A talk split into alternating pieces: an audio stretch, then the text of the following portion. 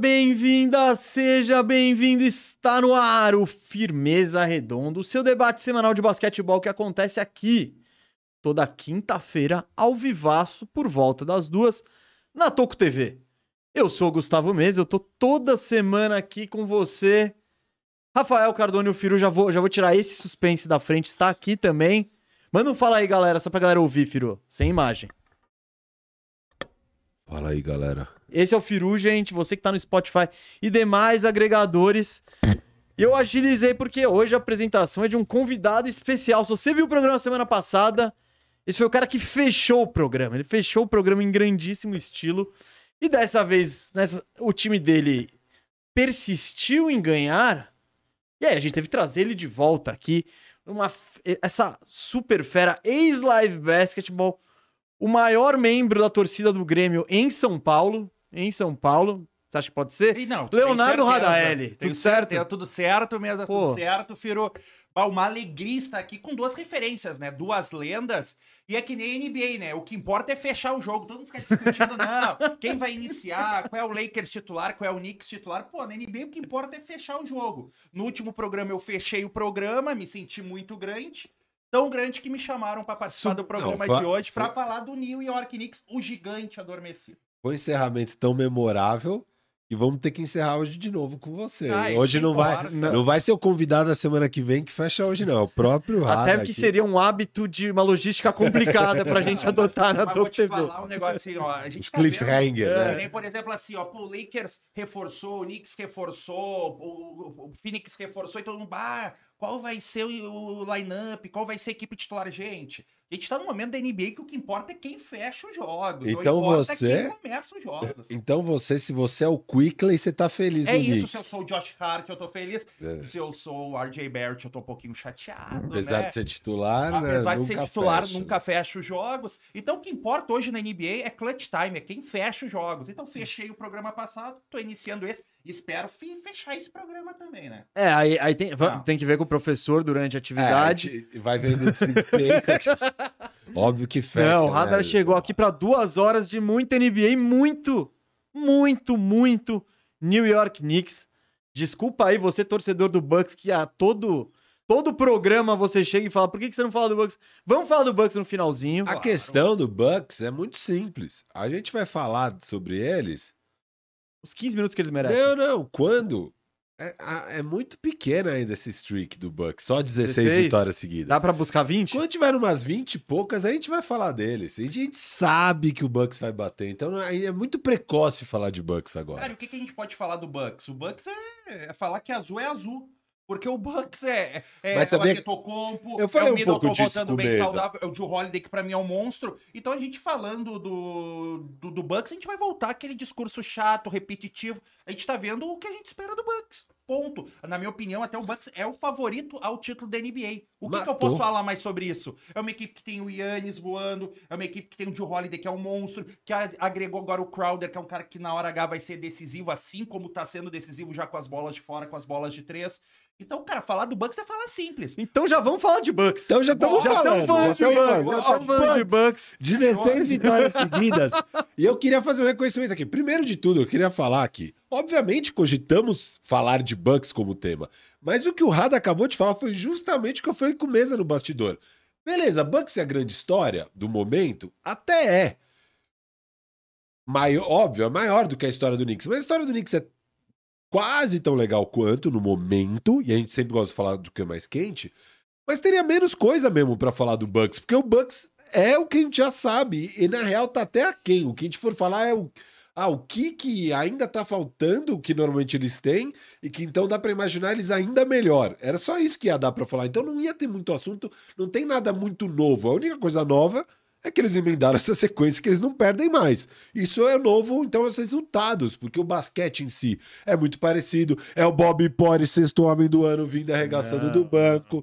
É o Drew Holiday, que aí eu tenho que fazer um reconhecimento pra esse senhor, é, o, Kratos, o Funko Pop do Kratos que tá aqui do meu lado. Não, a, gente, a gente matou todos os recados iniciais. É, tá- tá ó, de- é tudo no Os meio. recados iniciais vão ser no meio. É tudo, é tudo durante, é tudo no flow, não é aquela coisa travada de, ah, agora é o recado. Ó, eu quero fazer reconhecimento ao Funko Pop do o Funko, o Funko Você nem Pop, sabe fazer a o piada. Funko Pop do God of War, o meu amigo Kratos aqui, Gustavo Mesa. Já viu isso aqui que beleza? o cara tem um Funko Pop. O cara tem um Funko Pop, o cara é gigantesco. Eu tava pensando, eu tava pensando no. Bah, mas é que vocês não Eu- sabem a história, Eu tava. né? Do quê? Pô, quando eu conheci vocês, eu assistia vocês, conhecia vocês, seguia vocês na rede social, a gente fez o jogo do Live Basketball BR lá. Eu falei, grupo, acompanhava ele, não sei o quê. Terminou o jogo, a gente almoçou junto. Eu, bah, olha só, eu almoçando com o Firu, com o mesmo. Não, ele não foi, eu ele é perninha, ele é perninha. Eu não fui, Tu não foi no almoço? Não, não, ele é muito perna pra essas É, coisas. então ele vai foi. só no evento. E aí eu falei assim, bah, não sei o que, eu tô aqui com os dois. Aí, eu, aí semana passada o Buga me falou assim, puta, vamos lá ver, ver a gravação do, do Firmeza Redonda. Eu falei, claro, pô, o Firu e o Mesa são, são referências. Fui lá, vi, hoje tô participando de um programa com você. Então, cara, olha só, o cara é tão referência que tem até Funko. Funko Pop. Eu, eu vou- eu ia fazer uma Ah. promessa, É. não sei para, não sei do que. se a gente chegar em 50 mil inscritos, Tá. tantos mil, não sei o quê. Vamos pensar nisso. Que aí eu venho Rapaz! receber. Aqui, ó, guilhotina. Aqui, ó, vá, vá. Você sabe que isso é um boneco de voodoo, você acabou de lançar uma puta zica em você eu mesmo, sou né? anti-zica. Bate três vezes na mão. Não, mas não, não. É, bate, Eu bate. só queria dizer Mas que eu, essa eu camisa vou. do Eu Will, vou... ele tá protegido? Exato, eu vim com em homenagem, homenagem a. Radaeli. Sou apaixonado pelo Will. Não, Will, que- quem, que- quem, quem sabe das coisas é apaixonado pelo Will. É, isso é verdade. Isso é meio Que que. que o- que que dá pra fazer uma nota de corte. Wilco? É uma Sei capa lá, ou não? Não, eu acho que é uma camiseta que É eles uma vendiam no homenagem show. ao Minnesota Timberwolves. É, é isso. exato. O Will ama o, o. Jeff Tweedy é, É. fã. Mas não, eles são tudo de Chicago, né? São Então- do Chicago. Então não, não devem ser fã do Vasco. Que também não tá tão longe assim, hein, Minnesota. Eu não manjo de Ah, ah vá, você Mas não manja sabe, de geografia. Norte-americana. mas sabe que eu tenho, uma, eu tenho uma banda, até por falar de Bucks, eu tenho uma banda que eu sou apaixonado, que é o Pavement. Não sei se vocês Ah, conhecem o. Pavement. Cara, Puta, você, ó, o você Steve é- Malcolm, cara é apaixonado pelo Milwaukee Bucks. É mesmo? No, me- Malcolm. Aham. no meio da pandemia, ele fez até um texto falando da relação dele com o Milwaukee Bucks. Oh. E aí tu imagina assim, pô, o Pavement, muita gente pensando que o Pavement podia ser Portland, porque tem uma raiz, né, lá no Oregon e tudo mais. E o cara fez um texto falando da, da relação dele com o Milwaukee Bucks. E até na banda solo dele, ele tem várias canções que, que tem referências à NBA, a jogadores do Também. Milwaukee Eu- eu Bucks. vou terminar. Então, Não, Pave- Pavement então é já que a gente tá falando do Bucks, um dos grandes, né, o Steven é um dos grandes torcedores Podemos do Milwaukee trazer ele Bucks. aqui, hein? Ah, Podemos eu, meu sonho ele. é ver eles no Brasil, né? Eles tocaram em 2010 no Brasil, eu não Eu queria ver. também.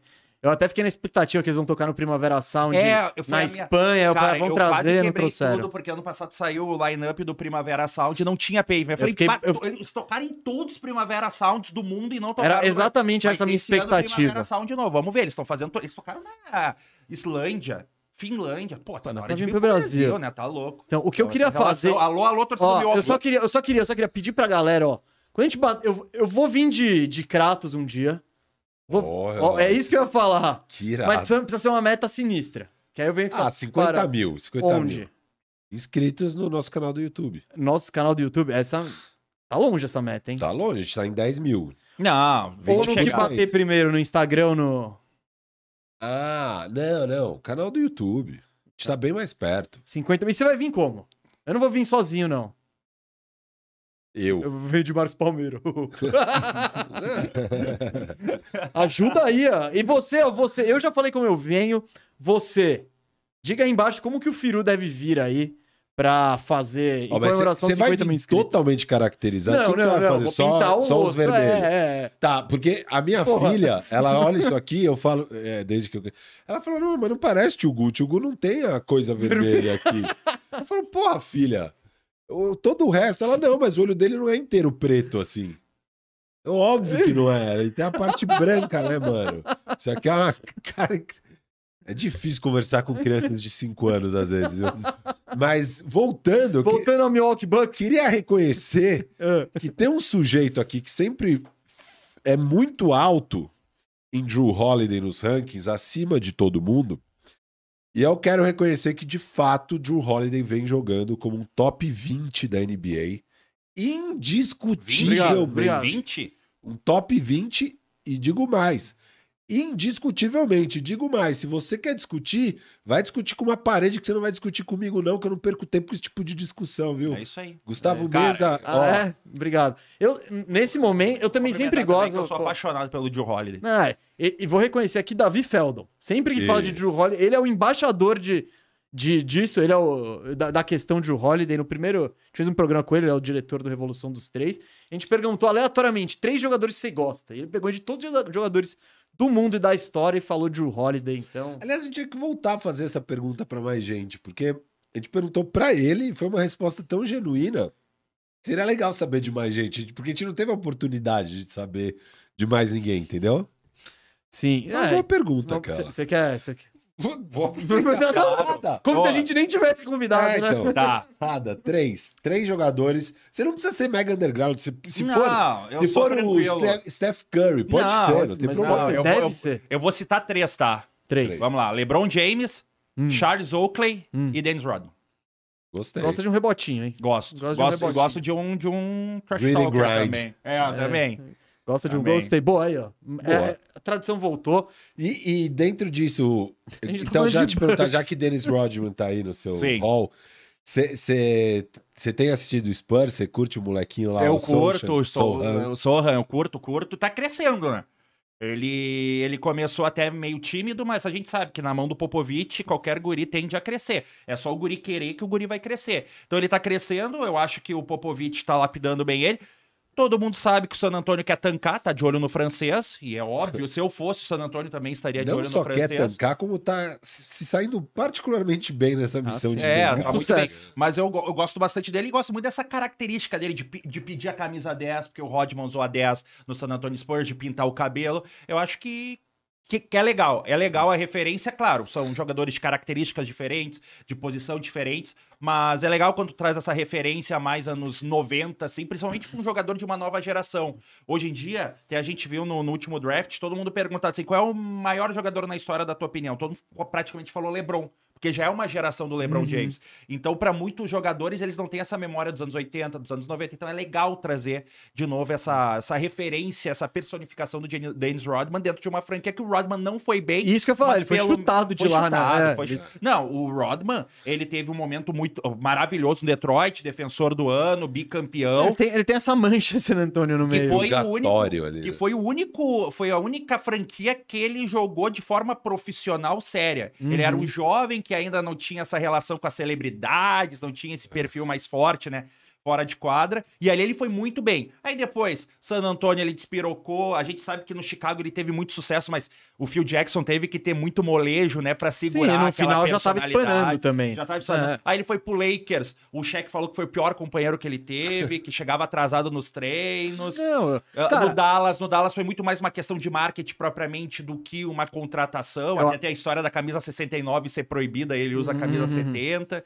Então o Dennis Rodman é uma, figu- uma figuraça, né? Mas, cara, aquele lapso, aqueles, aqueles anos de Detroit foram os anos profissionais do Rodman e ele foi muito bem. Até no documentário do Bad Boys, mostra um Dennis Rodman humilde, Sim, um era cara outro muito cara. família, um cara que chorou quando ganhou o prêmio de defensor do ano. Ah, eu, da onde eu vim, nunca pensei que conseguiria chegar a esse prêmio. E depois o Dennis Rodman vira essa celebridade bem que despiroca, né? É, ele, ele despirocou, na verdade, quando mandaram embora o Chuck Daly, né? É. Que era como se fosse o pai que ele não teve Isso. e tal, que era o técnico dos Bad Boys, o cara que dirigiu ele por, sei lá, sete Ele anos. despirocou tanto, né, que até a gente tava falando de música, que ele fala que o Pearl Jam foi um grande responsável por salvar a vida dele, né? Ele entrou num, num momento muito depressivo ali pós uh, San Antonio Spurs, ele começou a ouvir muito Pearl Jam, muito Pearl Jam, e dali ele começou uma amizade com o Ed Vedder, ele fala, pô, o Pearl Jam salvou minha- da minha vida, eu ia fazer uma loucura, eu ia me machucar, e aí eu vi Pearl Jam, respirei duas vezes e não fiz. Então, o Dennis Rodman tem muito essa relação, e é muito amigo do, do Ed Vedder, né, vocalista do Pearl Jam.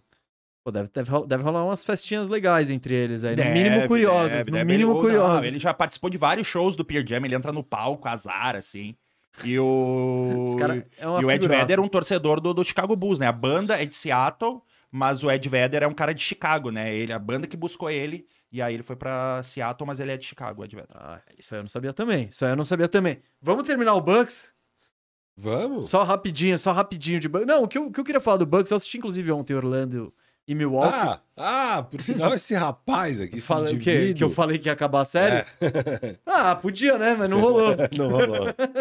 não, porque a gente tava brincando ontem que se o Nets ganha ontem do Knicks, derruba o nosso programa. Você acredita que esse homem tava com medo? Mas eu também tava. Eu Aí, assisti ó. com medo, eu assisti Ah, com medo. falou, vai Eu saber. cravei, Que porque que era... nada, Knicks- você falou. Não, mas peraí. Mas peraí. O Knicks, a gente tem que agradecer o Knicks que consagrou firmeza redonda desta quinta-feira, né? lógico, lógico. Knicks, Nunca acontece isso. 81 pontos no primeiro tempo, 14 bolas de três na primeira etapa. Jalen Brunson career high, né, no primeiro tempo com 30 pontos. Ontem foi o case perfeito. Só que eu, como torcedor do Knicks, eu sei. Virou, falei, cara, o Nets vai voltar pro jogo. O Nets vai... E com o terceiro período, o Nets quase voltou. Mas aí o Knicks conseguiu segurar muito bem. Mas, pô, ontem foi uma partida assim, ó, de concurso, né? De botar na mesa e realmente avaliar o que, que tá acontecendo em Nova York. Porque o Mitchell Robson também chegou Mas calma, o calma. quarto duplo-duplo seguido. Então, tem muitas coisas pra falar do Knicks. Mas calma. A gente vai falar daqui a pouco E a gente de vai falar de tudo Mas a gente isso. tá falando do Bucks. A gente tem... Do Bucks, do Exatamente. Bucks. A gente já Tá falou falando do falar do Bucks. Bucks. Aqui tá A gente não falou nada wild. do Bucks ainda, nada. Fala. Mas eu Mas o que, que a gente vai Bucks falar do Bucks? Pô, é Exato. time maravilhoso. Pouquinho, era pra ser pouquinho. O, o, o, o que, que o Jay Crowder vai acrescentar no Milwaukee Bucks? Sabe? Um Ingles. Pouco. O Também um é, pouco. O que, que você viu ontem com o seu Orlando? não, eu vi, é um Além time, da cara. disparidade absurda entre os times. Houve momentos em que não teve essa disparidade. O jogo foi equilibrado. Acho que até o terceiro quarto tava equilibrado e tal. Mas, meu, o Bucks. Ontem rolou aquela parada de cair bola de três a rodo, né? Então. E, e sem. E não é um cara. É, pô, do, nada o Orlando tá chegando, tá chegando. Bum, cai uma do Joe Ingles. Tá chegando, tá chegando, tá chegando. Cai uma do Brook Lopes. tá- é complicado. E o Bucks, agora ele tá. Ele tem cada vez mais esse time, é o que a gente falou aqui, com menos buracos. Ontem não jogou o Middleton, né? Mas, pô, você pega a rotação deles, que agora tem o Ingles, que tá jogando bem, que pegou o Crowder, que querendo ou não, é um cara a mais pra entrar na rotação que tem tamanho, que tem experiência. É um time mais profundo. E o que eu acho que é. O negócio que mais me chamou a atenção do jogo do Bucks ontem é, cara, a dificuldade que é pra entrar lá e fazer cesta. Cara, vários ataques você vê. Pô, que. Fultz, o banqueiro, o Wagner. Os caras querem ir, mas aí, olha, meu, tem o Yannis lá, guardando o caixão e o Brook Lopes atrás, ou vice-versa. É o Brook Lopes com a cobertura do Yannis, enfim. É um time muito embaçado de enfrentar. E eu concordo com o, seu argumento, tanto que por, ne- nem discutimos muito em, em tirar o Knicks daqui, porque de fato é o que eu particularmente esperava. Eu, eu, no início da temporada eu botei o Bucks como favorito, e agora que a gente vê esse time numa normalidade maior em relação física, isso tá se traduzindo em quadra, né? Esse elenco profundo, cheio, com todo mundo, é muito difícil de ganhar. Então, concordo com vocês, senhores. não assim, tem muito e não o que é falar qualquer de coisa essa sequência, né? Uma sequência já de 16 vitórias que agora fez eles finalmente passarem o Boston Celtics e essa disputa pelo primeiro lugar é muito importante porque você ter o mando de quadra nessa série de sete jogos do leste que são tão parelhas, você poder fazer o jogo 7 em casa é um grande diferencial e eu acho que essa briga vai ser muito boa. Falando da sequência do Bucks, o próximo jogo deles é contra a Filadélfia, que é uma pedreira. Só que se eles ganham, são 17 vitórias e depois é três baba: Washington, Orlando e Brooklyn, tudo em casa. Orlando? Tudo em casa, ganham os três. Então, se eles ganharem de Filadélfia, meu amigo, eles vão para 20 vitórias. E aí, depois desses três jogos, aí são três pedreiras. Três jogos fora de casa, contra Golden State, Sacramento e Phoenix. Aí deve acabar a sequência Cê algum quer momento. fazer aquele jogo que a gente nunca? Isso, isso, Isso. isso. Quando Qua- acaba a sequência do, do Bucks? Você acha que acaba agora Repassa. contra a Filadélfia? Washington, Orlando e Brooklyn. Só Orlando. a mesa que vai achar que é no Orlando, mas não vai ser. Não sei, a gente, já- a gente jogou esses dias já pegou a, o, o mapa da mina? É, mas É. é. que- é que tem, é que tem também um problema, né? A gente tá vivendo no momento da temporada onde, por exemplo, vai, vai enfrentar o Orlando. Não, eu vou poupar o Atetokounmpo, Isso, isso. vou poupar o Middleton e tal. Então, eu acho que nesses jogos grandes, os grandes entram e aí eu acho que o Milwaukee tem vantagem. Por exemplo, Philadelphia e Milwaukee. Eu sou mais Milwaukee, eu acho que o Milwaukee ganha. Mas daqui a pouco pega uma sequência tranquila, pô, é a sequência que eu vou poupar os caras. E aí abre chance pro azar.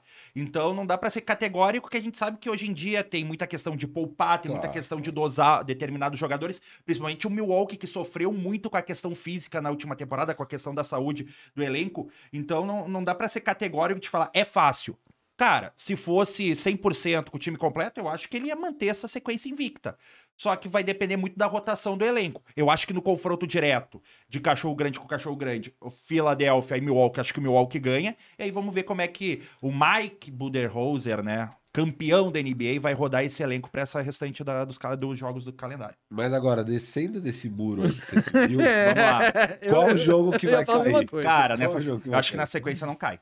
Nenhum desses sete? Vai, repete o 7. Filadélfia, Não, ganha. Washington, Orlando e Brooklyn. Ganha. Aí Golden State fora, Sacramento fora e Phoenix Suns fora. Cara, eu acho que pode vir do Golden State fora.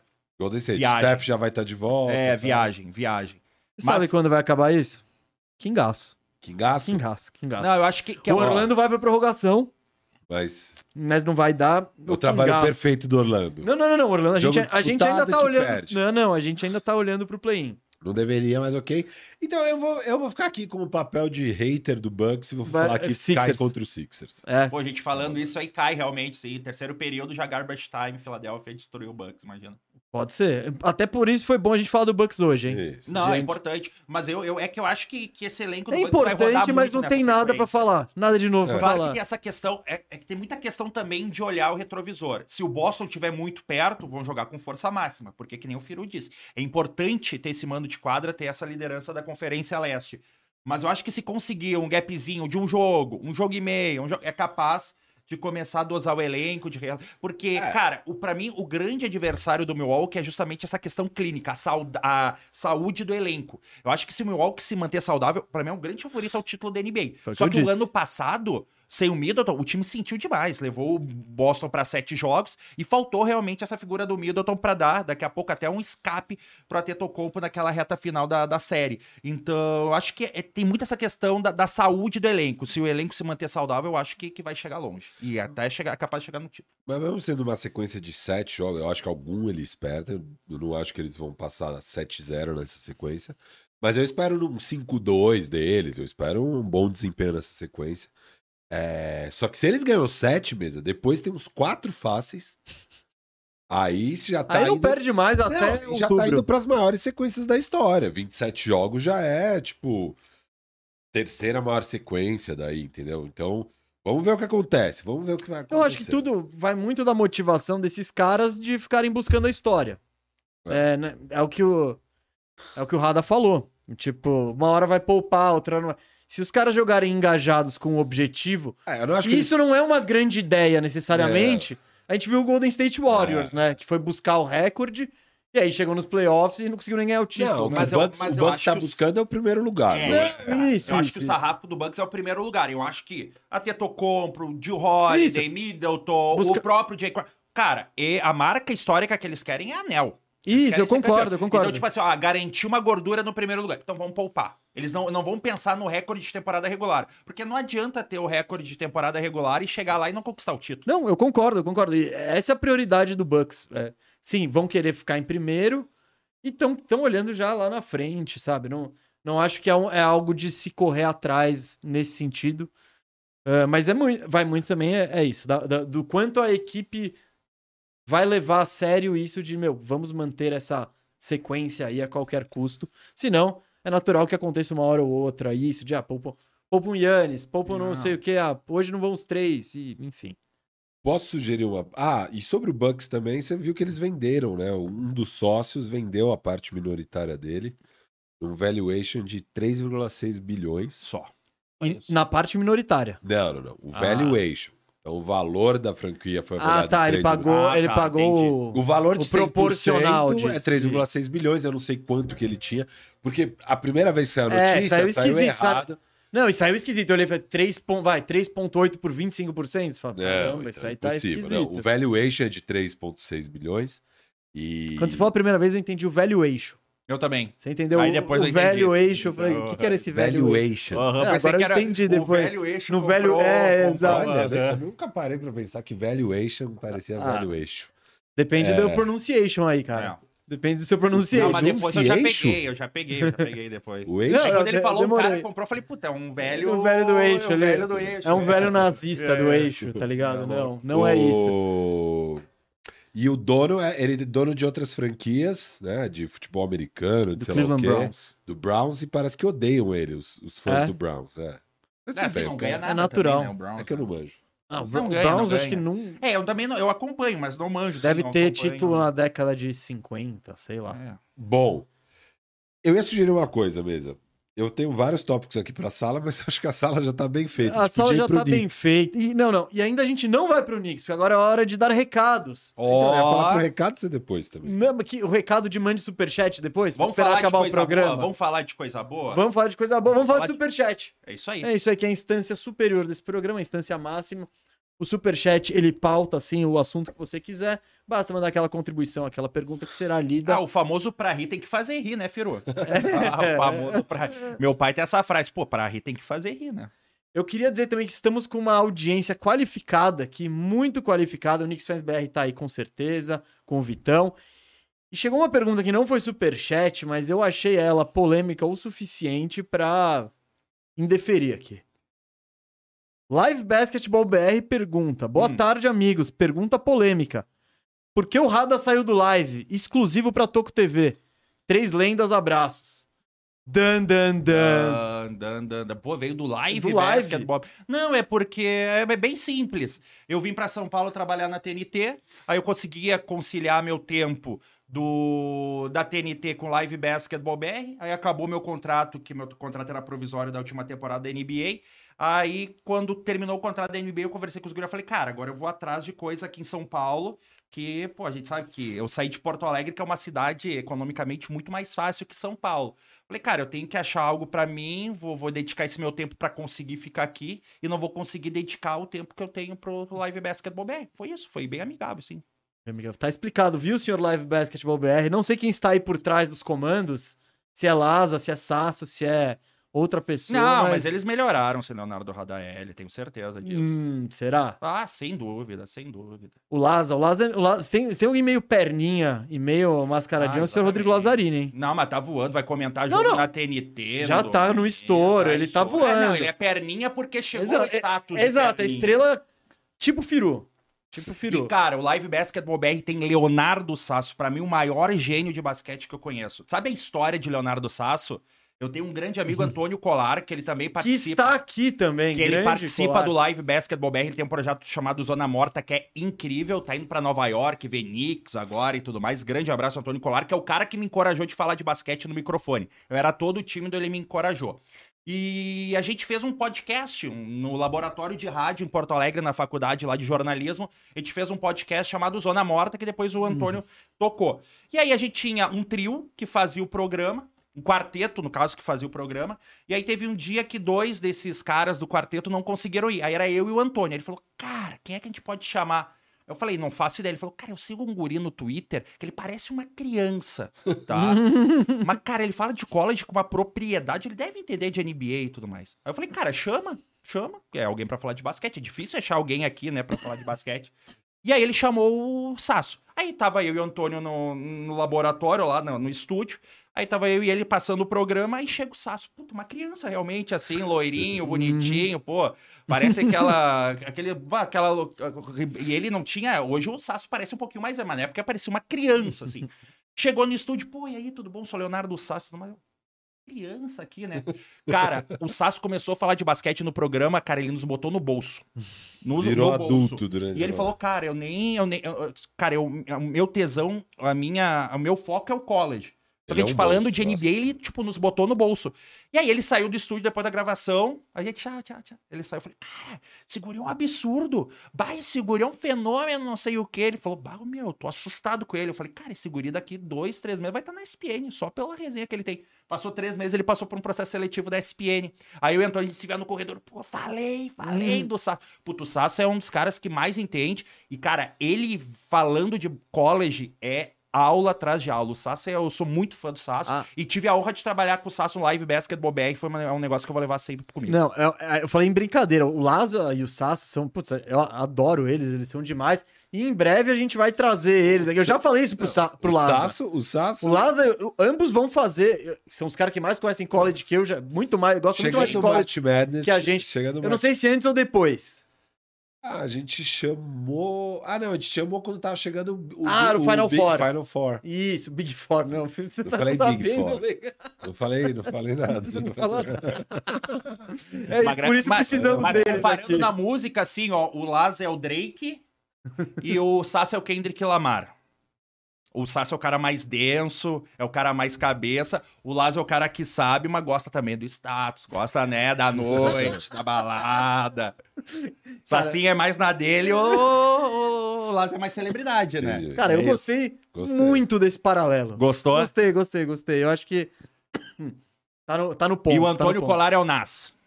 Ah, então é o favorito do É filme. o Nas, é a resposta de Nova York pro hip hop de Los Angeles. É Antônio. Colar. Exatamente. Calma aí. É, eu vou beber minha água. Muito bom. Gostei desse paralelo. Então, um recado foi dado. O outro recado é: este programa é oferecido pela KTO. KTO que tá aqui, tá aqui, tá ali. Tá aqui nesse livro também, que eu já vou explicar que livro é esse aqui. Eu gostei Mas- desse livro, hein? Não, me você- emocionei, me lembrei da minha infância esse livro. Não, já, já vamos falar. O que, que é esse livro verde? Por que, que tem um livro verde em cima da mesa? Já vamos. Tu vai falar de um livro verde? Vou, vou. Do Coringão, né? É verdade. Ah, eu te Ah, peguei agora, agora bem. eu te peguei, Foi hein? bem, tu foi agora eu bem. te peguei. Tu Mas.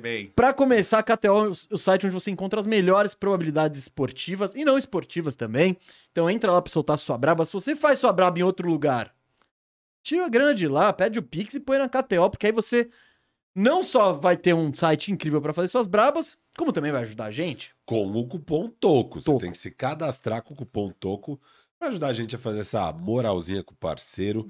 Parceiro que ajuda muito a gente a deixar o programa aqui um brinco, né? Um brinco, um brinco. Um brinco. Se- Sem a KTO não estaríamos aqui tudo bonitinho, Você estúdio. falou de odds esportivas e não esportivas, o pessoal tá falando, como assim odds não Ai, esportivas? Tem outras coisas lá, por exemplo, o BBB, onde eu, não sei se você sabe, Não torrei sei. 50 reais essa semana. De novo? Não, foi a aposta que eu fiz no fim de semana e que acabei perdendo na terça-feira. Não, 50. Você não põe 5. Hoje eu entrei no meu joguinho, eu botei 5. Ele vai lá no Big Brother, que não é um negócio nem. Não, eu tava muito confiante, muito Ah, confiante. a gente viu. Você, você muito confiante é um Sabe perigo. quem é fã de Big Brother, né? Rodrigo Lazzarini. Aí, ó. Tá, é o perfil, perfil estrelinha. Rod- É, exatamente. Perfil estrelinha. É, o per- perfil Globo. Perfil Globo, exato, Globo, exato, perfil perfil, Globo. Globo. O, lá, o, o Sasso acho que não assiste. Globo- Não, o Sasso não assiste. Não assiste, Globo, é. nota eu, nota eu. Vamos aí. E chega uma pergunta aqui, também no chat, como a franquia do Firu no Fantasy está na KTO? Não vamos tocar nesse assunto, vamos tocar... KTO Firu. É, é. não- Quem botou dinheiro no Firu no Fantasy, meu amigo? É, não, Tomou um prejuízo, tomou a melhor prejuízo. aposta, tomou não prejuízo. foi a melhor aposta da sua vida. E quem Então, botou dinheiro em mim ainda tá com esperanças. Tá com Ó. esperança, pode, pode vai ganhar perder, alguma mas tá coisa. com esperança. Não sei. Vamos lá. Galera, quem deu esse presente aqui, ó? Nem me fale. Nem, nem me fale disso. Nem me fale disso, Gustavo. Eu fui pegar aqui o Kratos aqui, ó, mas tudo bem. É, não, dizer que a KTO também ajudou no lançamento desse livro aqui que conta a história do Coringão. Pô, Coringão. Mas o Coringão gaúcho. Não, é, o- é o, é o Coringão Gaúcho que mistura três coisas, né? O Coringão Gaúcho, União Corinthians, Corinthians, que usa verde, e o símbolo parece o símbolo da Federação Paulista de Futebol. Não, é bem exótico. É engraçado, tem uma, eu tenho uma amiga que é de Santa Cruz também, e ela, e ela morava na cidade nessa época. Porque o União Corinthians foi campeão brasileiro em, na década de 90, Década com Ari 90. Vidal e etc. E lotava tal. lá os ginásios de Porto Alegre, Tesourinha, Gigantinho, lotava lá. Não, e ela me falou que era uma febre na cidade. Cara, e a assim. camisa era linda, era meio Seattle uh, Supersonics, porque era um verde e o patrocinador era vermelho. Então parecia as camisas do Seattle Supersonics ali dos anos 90. Então eu tenho muito essa referência na cabeça, assim, do, do Corinthians sendo campeão e também a imagem da NBA com o Seattle Supersonics. Então eu falava, bah, é o nosso Seattle Supersonics. Seattle Super Santa, hein? é, mas É, o Seattle União Supersonics. Corinthians voltou, né? Então, tá é- faltando o Seattle Aqui, ó. Supersonics. O livro é sobre o livro isso. trata É, é isso. justamente Mas aí sobre que tá, isso. O que tá faltando é o Supersonics voltar, né? É, É, isso aí. Imagina União Corinthians e Supersonics de novo. Eu acho que o basquete seria outro. Bah, seria outro. Seria nível. outro. Perguntaram o Kevin Durant, né? Nossa, tá? Ah. Me diz uma- um, um lugar que tá faltando uma equipe. Ele, Seattle. E o nome da franquia qual que tu daria? Sonics. Tá, pronto O, já. lo- o lobby tá aí. É. O lobby tá aí. Então, fica aí. A recomendação, a KTO ajudou na. A KTO ajudou nesse processo de retorno, né? Do, do, do, Corin, do União Corinthians, lá no basquete em Santa Cruz. E aí fica a nossa recomendação. E depois a gente vai, não hoje, porque a gente não pensou no formato, mas a gente vai sortear vai um livro pra galera. Uma edição, uma edição desse livro, Edição- uma, uma, não, um, um, um vo- volume. Um volume. Uma É. cópia. É, uma, um livro, um exemplar. Um exemplar. É essa garoto. palavra. Boa, boa. Todo mundo buscando aqui a Garoto. palavra. Um exemplar desse livro que conta a história desse pessoal que é da própria cidade e se reuniu para fazer com que voltasse a existir o time profissional de basquete. E o time voltou à elite aí do basquete no NBB, com patrocínio da KTO, tanto o time quanto A o produção livro. do livro. Então fica aí a recomendação: 7 mil dias de Guilherme Mazui Hustler. Esse aqui é. A- Gastei minha pronúncia aqui, vamos, não sei se foi certo. E a gente vai sortear no programa que vem de alguma maneira. Se vocês têm sugestão de fórmulas e tal, comentários, comentários. programa que vem te. te Sorteio, porque chegou, chegou ontem, Não deu tempo da gente não deu tempo da gente planejar, mas já tá aqui. Vai, e a vai capa é ficar no- linda, hein? Capa é Lindo, linda. Não, ficou. Ficou Cara, maneiro. demais E tem, livro, tem as fotos aí da época, é, é bem, bem legal, muito boa a história do estado do nosso querido Rada aí, que Rio Grande do Sul. O Rio Grande do Sul tem muita sorte de ter você como conterrâneo, eu diria. viu? Ah, coisa boa. Alguma coisa boa o Rio Grande do Sul tem que ter, né? e o vou que te- mais o Rio Grande do Sul de- tem de Grêmio, bom? Grêmio. E que tem, tem mais? três, co- tem quatro coisas de Vamos bom lá. no Rio Grande do Sul. Tem Grêmio, Leonardo Radaeli, Leonardo Sasso e Antônio Colar. Olha, só, isso? Só isso. Não É- tem os, os Ah, meus Garibaldi pais da também, vida? né? Rock Meu- Gaúcho, Bah. Ah, é bom também o rock gaúcho, É né? mesmo ou você tá sendo Não, só... é bom, é bom, é bom, é bom. Eu sou fã de muitas coisas do rock gaúcho. Como por assim. exemplo? Mas é que eu sou, putz, sou muito fã de Cascavelete, Júpiter Maçã, TNT, Cachorro Grande eu sou fã também. Ah, Ah, eu Graforrest, Eu Larmônica. sou minimamente amigo, amigo, vai, Lá vem. do... Olha, é Globo, ele é muito Globo. baixista ou guitarrista do Cachorro Grande. Não, dá pra ver, O, o- não, é que assim... dá pra ver o nível de não, amizade. É que não chega a ser amigo, amigo, mas é que a gente às vezes se encontra Me deu tal, balde, me deu balde é muito Porque boa. eu fiquei amigo da- das filhas dele, porque frequenta a mesma Sim. escola que a minha filha e a gente tem amigo em comum. Então a gente já tomou uns chopp uma vez, comeu uma pizza Aí eles gostam, eles gostam de tomar um show. O cara é muito gente boa, ele é muito gente boa. E. Qual e, deles? Mas fechou, acabou a banda. Acabou, né? acabou. O Cachorro Grande acabou. Acabou. Né? É. Qual deles? Eu- Qual nome? Marcelo Grois, Não. Rodolfo Krieger, Não, Beto Bruno, não, o Gabriel, não. Pedro Pelotas. Acho que é o Pedro Pelotas. Ele é, até, ele é o É. pianista tecladista. Não. Não? Não, ele não sabe nada. Na Ah. real, o cara nem é do Cachorro Grande, ele dele, só contou cara? essa Não, mas história qual o pra ele. Você sabe o apelido dos Puta, caras? tem o. Eu esqueci Cara. totalmente, cara. Não, e sabe o que é? Vamos fazer aqui ao vivo, botar cachorro Alguém, alguém aqui, mandou ó. aqui, ó, o Naldo é você? Já faz mais de um ano que eles se mudaram para Porto Alegre de Aham. volta, es- essa família, né? Ele, a mulher e as duas filhas. E agora acabaram de voltar. Encontrei a, a mulher dele e as duas filhas na rua esses dias. É, Qual, tem algum, é algum desses? é esse aqui, ó. Ó, Na outra foto eu reconheci a Deixa eu ver, deixa eu ver. aqui. Qual? Essa aí? Não, é Essa brincadeira. é esse cara de óculos aqui. Ah, é o Pedro, ele é tecladista. É o Pedro, é o Pedro, é o Pedro é. Pelotas. Ah, então acertei. Falei, É, falei não, que era o Pedro não, Pelotas. O Pedro Pelotas É que eu- é. Eu já vi foto dele com, tipo, uma Ah, não, eles tocam de roubada. Ah, tocam de tudo, mas o. Pedro Pelotas é o tecladista pianista da Mas Cachorro. qual o apelido dele? Cara, eu não sei. Eu sei que. Será que eu conheço ele como Pedro? Cara, eu acho que o. o- Pedro é um ótimo apelido. É, ele deve ter um apelido interno, assim, Não, mas. Você eu, vê, o cara eu, ele não eu, sabe. como eu não Olha sou como ele é amigo amigo, dos ele caras. não sabe como você É, tá eu no como eu sou amigo dos caras, eu dos sei. pais dos amigos do João. Ou é o Alguns. pai do Tananã? Alguns eu pra mim, sei, ele é o outros pai da não. Antônia e da Bebel, entendeu? Ah, não, Não, legal. Não, mas eles tiveram um momento falou, que eles e aí, muito Ele mano? tava tocando beleza? aquele teclado guitarra que bombava nos anos 80. Bah. Falou, e aí, mano, beleza? Eu não falo o nome dele, eu não sei o nome. Não, mas eu gosto muito do rock gaúcho também. É que não, a gente tá num momento que... Mas tu- Júpiter tu- Maçã eu acho legal Cara, o também. Júpiter é um dos meus maiores heróis, assim, o Júpiter Maçã. Top 3 rock gaúcho pra recomendar pra Cara, audiência Toco TV. Cascaveletes, Número 1. Um. Cascaveletes, aí o carreira solo do Júpiter, tá? Dois. E, terceiro, é difícil. O Bideobaldi. Bideobaldi. O, o Outubro ou Nada. O disco Outubro ou Nada da BD, pra mim, é um dos melhores discos do rock gaúcho. Não, Boa. fica aqui a recomendação cultural da Toco TV. Mas Pra- eu gosto muito de Cachorro Grande, Vander Wildner, não. Replicantes. Mas é que a galera não vai ouvir tudo também agora. Não, O pessoal vai pegar é- três ali, é, já pegou. pra- Eu, eu, eu indico assim, ó, cara, tem um disco da Bideu Baldi que é Outubro ou Nada, que pra mim é um disco absurdo, pra mim Fez é, bastante sucesso. fez bastante sucesso aqui e tudo mais, e pra mim é o, é, o, é o melhor disco do rock gaúcho. Mas banda eu gosto muito Cascaveletes, que é a, é a primeira banda do Júpiter antes de ser Júpiter, né? Ele, era- ele era Flávio Basso na época. E depois, então, vou indicar mais um disco, A Sétima Efervescência do Júpiter, que pra mim é o grande disco do rock gaúcho junto com Outubro ou Nada da, da, da Bideu Baldi. Ouvirei, ouvirei. Não ouvi nenhum desses dois Ah, ainda. até porque, cara, o cara tá com uma camisa do Wilco, né? O cara é outro patamar. Quem usa a camiseta do Wilco é outro. E essa camisa do Wilco tem um lobo. E Tem sabe um quem lobo. tá nos assistindo? Quem? Rodrigo Barbosa. Minnesota Timberwolves Brasil. Ô, louco, Um ô, dos louco, meus gran- o grande, um dos meus grandes amigos, fã de Belo, pagode, apaixonado pelo Anthony Edwards. Então quero mandar um grande beijo pro Rodrigo Barbosa, o maior fã, o maior defensor do Lobão aqui no Brasil. Qual Lobão? O Lobão. Lobão Wolves. Ah, tá, não, não. não. o aonde está você É. me telefona. Ah, É, eu fica achei que era Cara, isso. São Paulo é uma loucura. São Paulo... Eu tava andando, eu tava andando ali pelo Jardim Paulista e de repente, pô, conhece aquele cara dentro do restaurante? Era o Lobão. Era o Lobão? Aham, eu falei, meu pai, olha Meu o Lobão amigo. ali.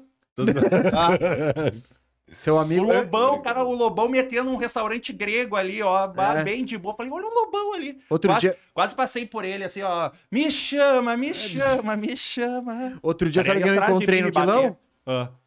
Ademir da Guia. Sério? Sério? claro. Porra, que da hora. Falei Sabe- nada. sabe- Da hora, ele deve viver no Palmeiras, E deve se ver tu ele todo o dia. Neto? Eu nunca vi. E se tu encontra o Neto? Eu já encontrei na Band, ele foi- fomos colegas na... Vocês Ah, Sabe eu sou quem? apaixonado pelo Eu Neto. entrevistei o Ah. Neto, eu fiz Ele um... esses dias foi de sogra do de- Vermelho. Só foi ontem. ontem, Ontem, ontem. maravilhoso. Ó, sabe, você sabe Eu- dessa? O, Ce- o Celiberto, nosso amigo Celiberto, não O, tá pu- assistindo. o purista do basquete. Purista do basquete. Encontrou o Sorin outro dia na rua. É. Aí ele falou: Ô, e aí, Sorin, beleza? Tal. Daí cumprimentou ele e tal. Daí a mulher dele: Quem é esse seu amigo? De onde você conhece esse cara? Ele: Que, mano? É o Sorin. Aí ela: Quem é Sorin?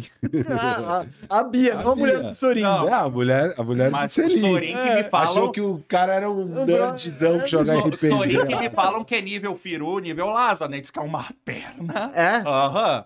Aí, ó. Não, tô brincando. Eu É, tô a tá, tá, perna? tá. Não, não, não, é. Não, é- é que a gente tava. Não, a, a gente abraçou o personagem. É, Mas sabe quem eu vi Verdade, ontem? verdade. Eu tava passando aqui pela Quatá É. e tava o, Luiz, o Luiz Fabiano ali numa oficina.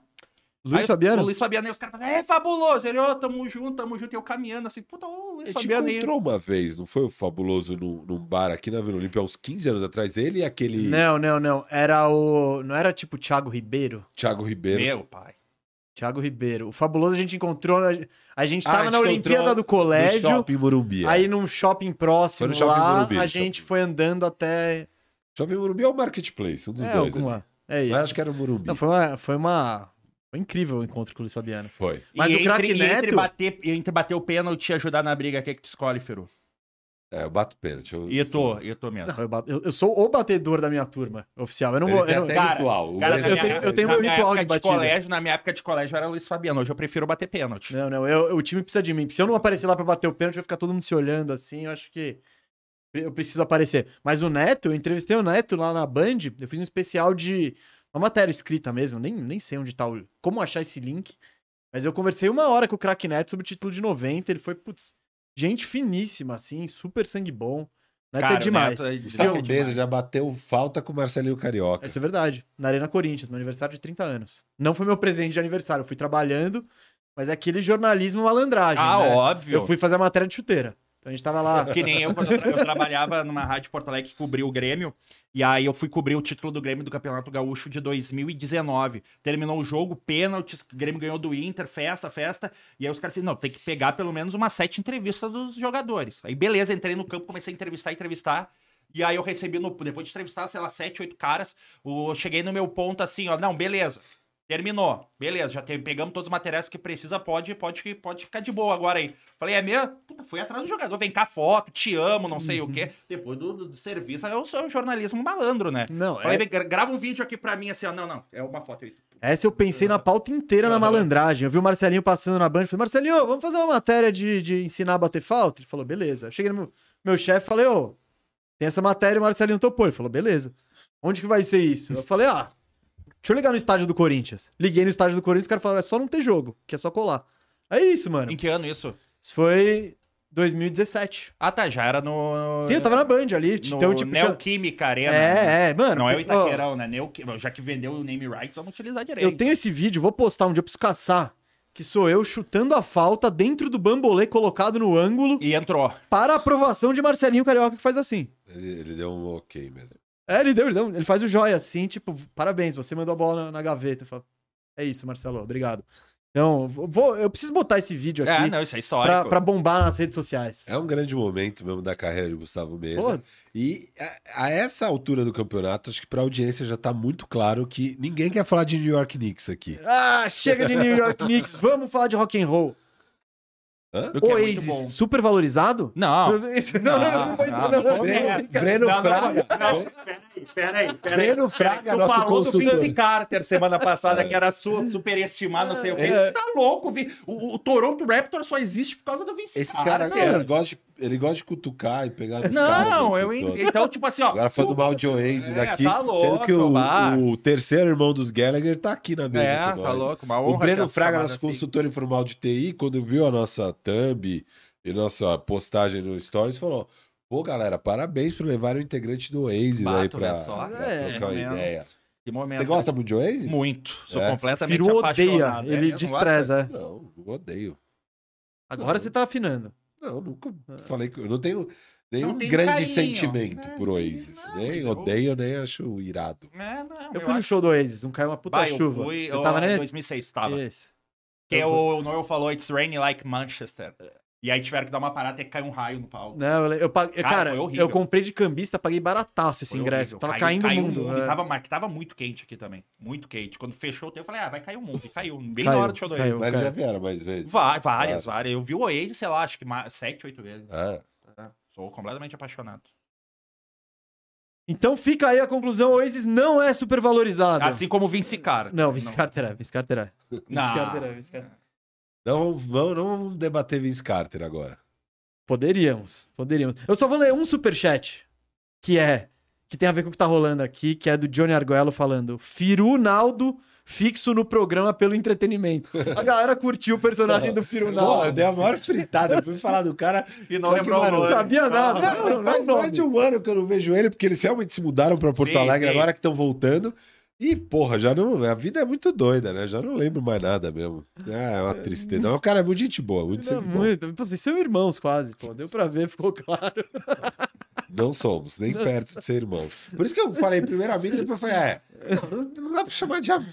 Pô, mas né? eu acho que agora o cara ficou sentido que você Ele não, não é tá amigo vendo isso dele. aqui, então tudo bem. É, pô, É, acho que não. Ele é. pode seguir o Rada. Não, não me segue, não me segue. Pode não me seguir segue, sim, não segue. contato Não tenho. da- Algum fã de cachorro grande pode cortar isso e falar: olha esse doidão aqui falando que te Não conhece. segue. É brother, não me sabe? Esse cara. Não, ele vai falar, bah, não, esse cara é gente boa, pô. A gente é... As filhas dele são amigas da minha filha e tal. Ele vai falar Bom, ele vai falar: não, não, cara, eu nem, nem conheço. É um outro maluco que. Esse maluco aí um dia colou Mas daqui a é pouco, daqui a pouco até ele cara. vai curtir por ser. Pela referência que tu tem dele ser as filhas dele, né? Porque daqui a pouco, puta, o cara da cachorro grande, aí o cara da cachorro. Não, é o, é o pai de não sei quem, não sei o que. Daqui É. a pouco ele vai se sentir mais, mais feliz por disso do que ser reconhecido É como verdade. o cara da cachorro é grande. Não sei, hein?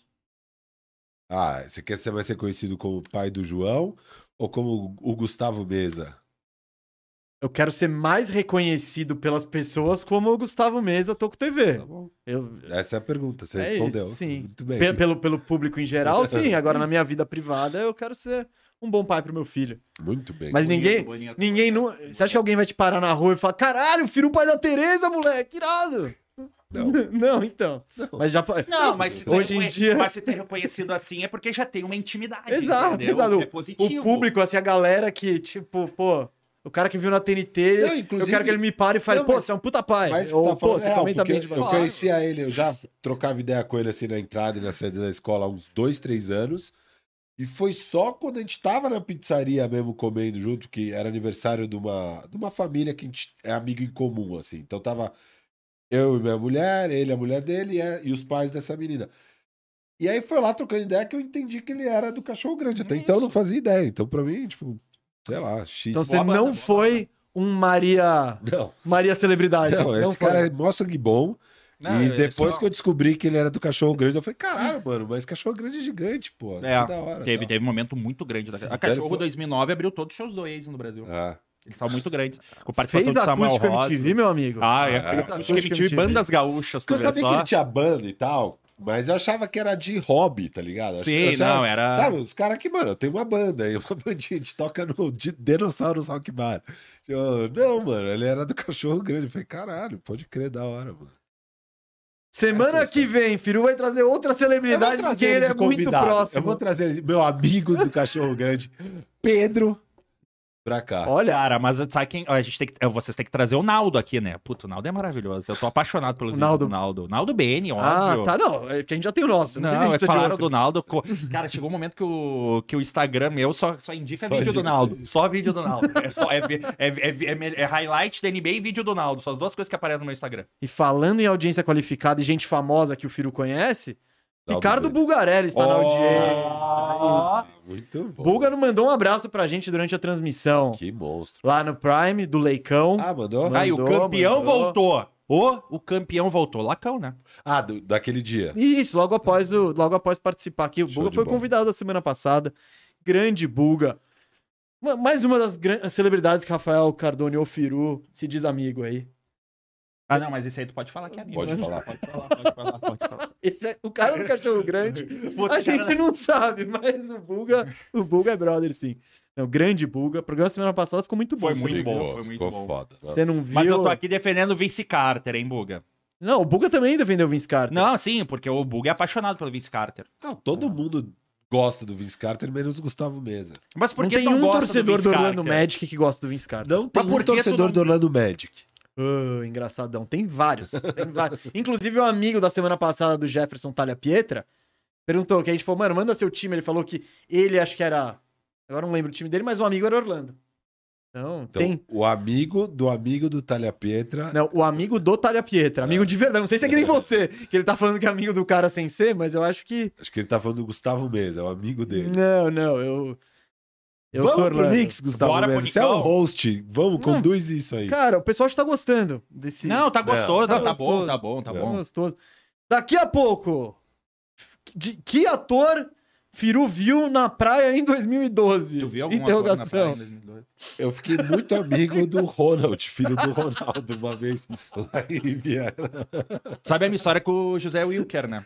Não, Sei. Cara, eu tava. Eu Você não tava... sabe essa história? sabe Não, não sei, história? não sei. Cara, eu tava em Congonhas. Eu tava em Congonhas. E aí chegou o José Wilker. Esse programa, acho que a gente nunca vai falar do Knicks. Vai, vai, vai, vai. Só pra encerrar, essa- essa história- essas, histórias, assim, ó, Não, essa vale a aproveita, pena, essa vale a aproveita pena. quando tu vê um famoso. Não, essa Tava vale a eu e pena. uma amiga minha em Congonhas, e aí chegou o José Wilker e ele tava todo bonitão, assim, sabe? Meio Al Fraser, assim, subindo, subindo a escada rolante. Eu falei, meu José Wilker, aí eu vou tirar uma foto com ele, vou tirar uma foto com ele. Aí minha amiga assim, puta, a gente vai perder o voo, não vamos tirar nada. Na próxima vez tu tira. Beleza, a próxima vez eu tiro. Entrei no avião, puta, passou uma segunda, o cara morreu. Caraca. Não era o final da história que eu esperava. Também não. Viu só? Então tem que aproveitar. Vê um famoso que tu gosta, aproveita. Ficou se você- pesado, ficou se pesado. você vê o Firu também, aproveita, tira foto. É, isso é verdade. Tiraram foto comigo, Aí, ó.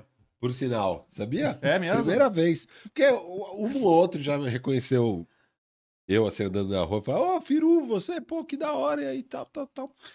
Mas dessa vez o cara reconheceu e pediu uma foto. Foi uma novidade na minha vida.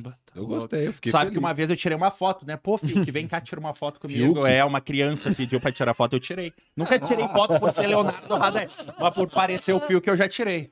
Que da Ah, hora. você tem que tirar, é mais fácil É do que óbvio, explicar. é óbvio. mais É, fácil do e que- sucesso do Fiuk, né? O rebote A é única pra vez gente. que tinha um É Mitchell pedido- Robinson, o rebote é meu, o rebote do Fiuk, o rebote é meu. É, a única vez que tinham pedido pra tirar uma foto comigo é quando eu tava na China.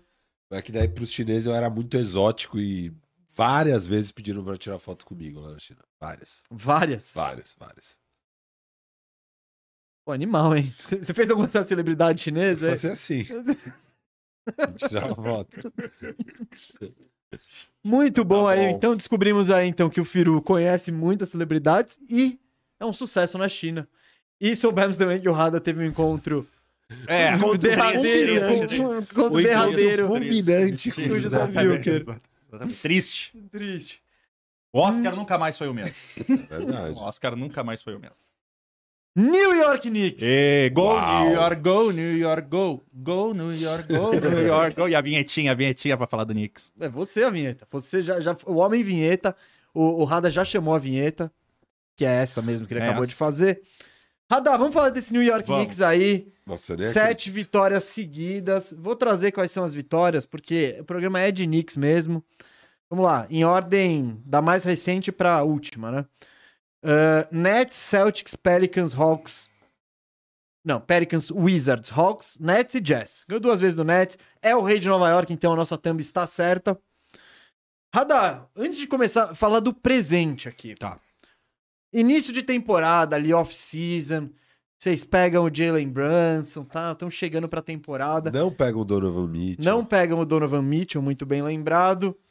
Qual era a sua expectativa pra temporada? Você tava animado? Você tava achando que ia ser um time é, copeiro e peleador ou não? Cara, a expectativa era bem aberta, porque pós ali a primeira temporada depois da bolha, o Knicks foi muito bem, terminou em quarto lugar, Julius Randle Mip, o Tom mostrando, né, que poderia tirar algo daquela equipe, foi nomeado treinador do ano, e aquela temporada terminou com o Knicks eliminado pelo Atlanta e ficou aquele gostinho de quero mais de que, ó, tem algo acontecendo e essa equipe parece que tá começando a se desenvolver. E aí eu comecei a última temporada, antes dessa, muito esperançoso e na expectativa que o Knicks poderia repetir aquele mesmo desempenho que teve naquela temporada 2020-2021. E, bom, começou a temporada, foi só decepção. Foi só decepção, foi só decepção. O Knicks não repetiu aquele nível de apresentação da última temporada, da temporada anterior. E muito também porque começaram a supervalorizar o Julius Randle, dizer que ele era o franchise player e tudo mais. E no ano passado, em muitos momentos, o RJ Barrett foi mais importante que o Julius Randle. Julius Randle, depois de conquistar o prêmio de MIP, parece que ele abraçou um status que não era dele. Parecia que ele tava pensando que era a primeira prateleira, que ele era o dono do time, que ele tinha que ter a bola na mão sempre. E isso acabou interferindo muito na evolução do Knicks.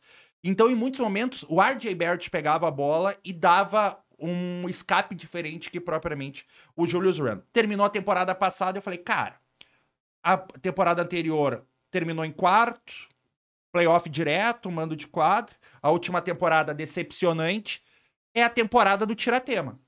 Porque o Tom Thibodeau já conhece bem o elenco, sabe das carências do elenco, sabe o que o elenco pode dar, o que não pode dar. Então eu não comecei com essa temporada com esperança de ver o Knicks ah, no auge, no, no topo da Conferência Leste. Eu queria ver a prova real. O que, que o Knicks realmente tirou desses dois anos de trabalho do Tom. E claro, a inclusão, a contratação de Jalen Brunson pra mim foi cirúrgica, porque é justamente o que eu falei da segunda temporada do Tom. Era um Julius Randle muito condutor da bola do Knicks, é um cara que trabalhava muito no isolation, não tinha esse QI de playmaker como o Jalen Brunson vem, e o Knicks carecia dessa figura do playmaker da organiza do organizador de jogadas.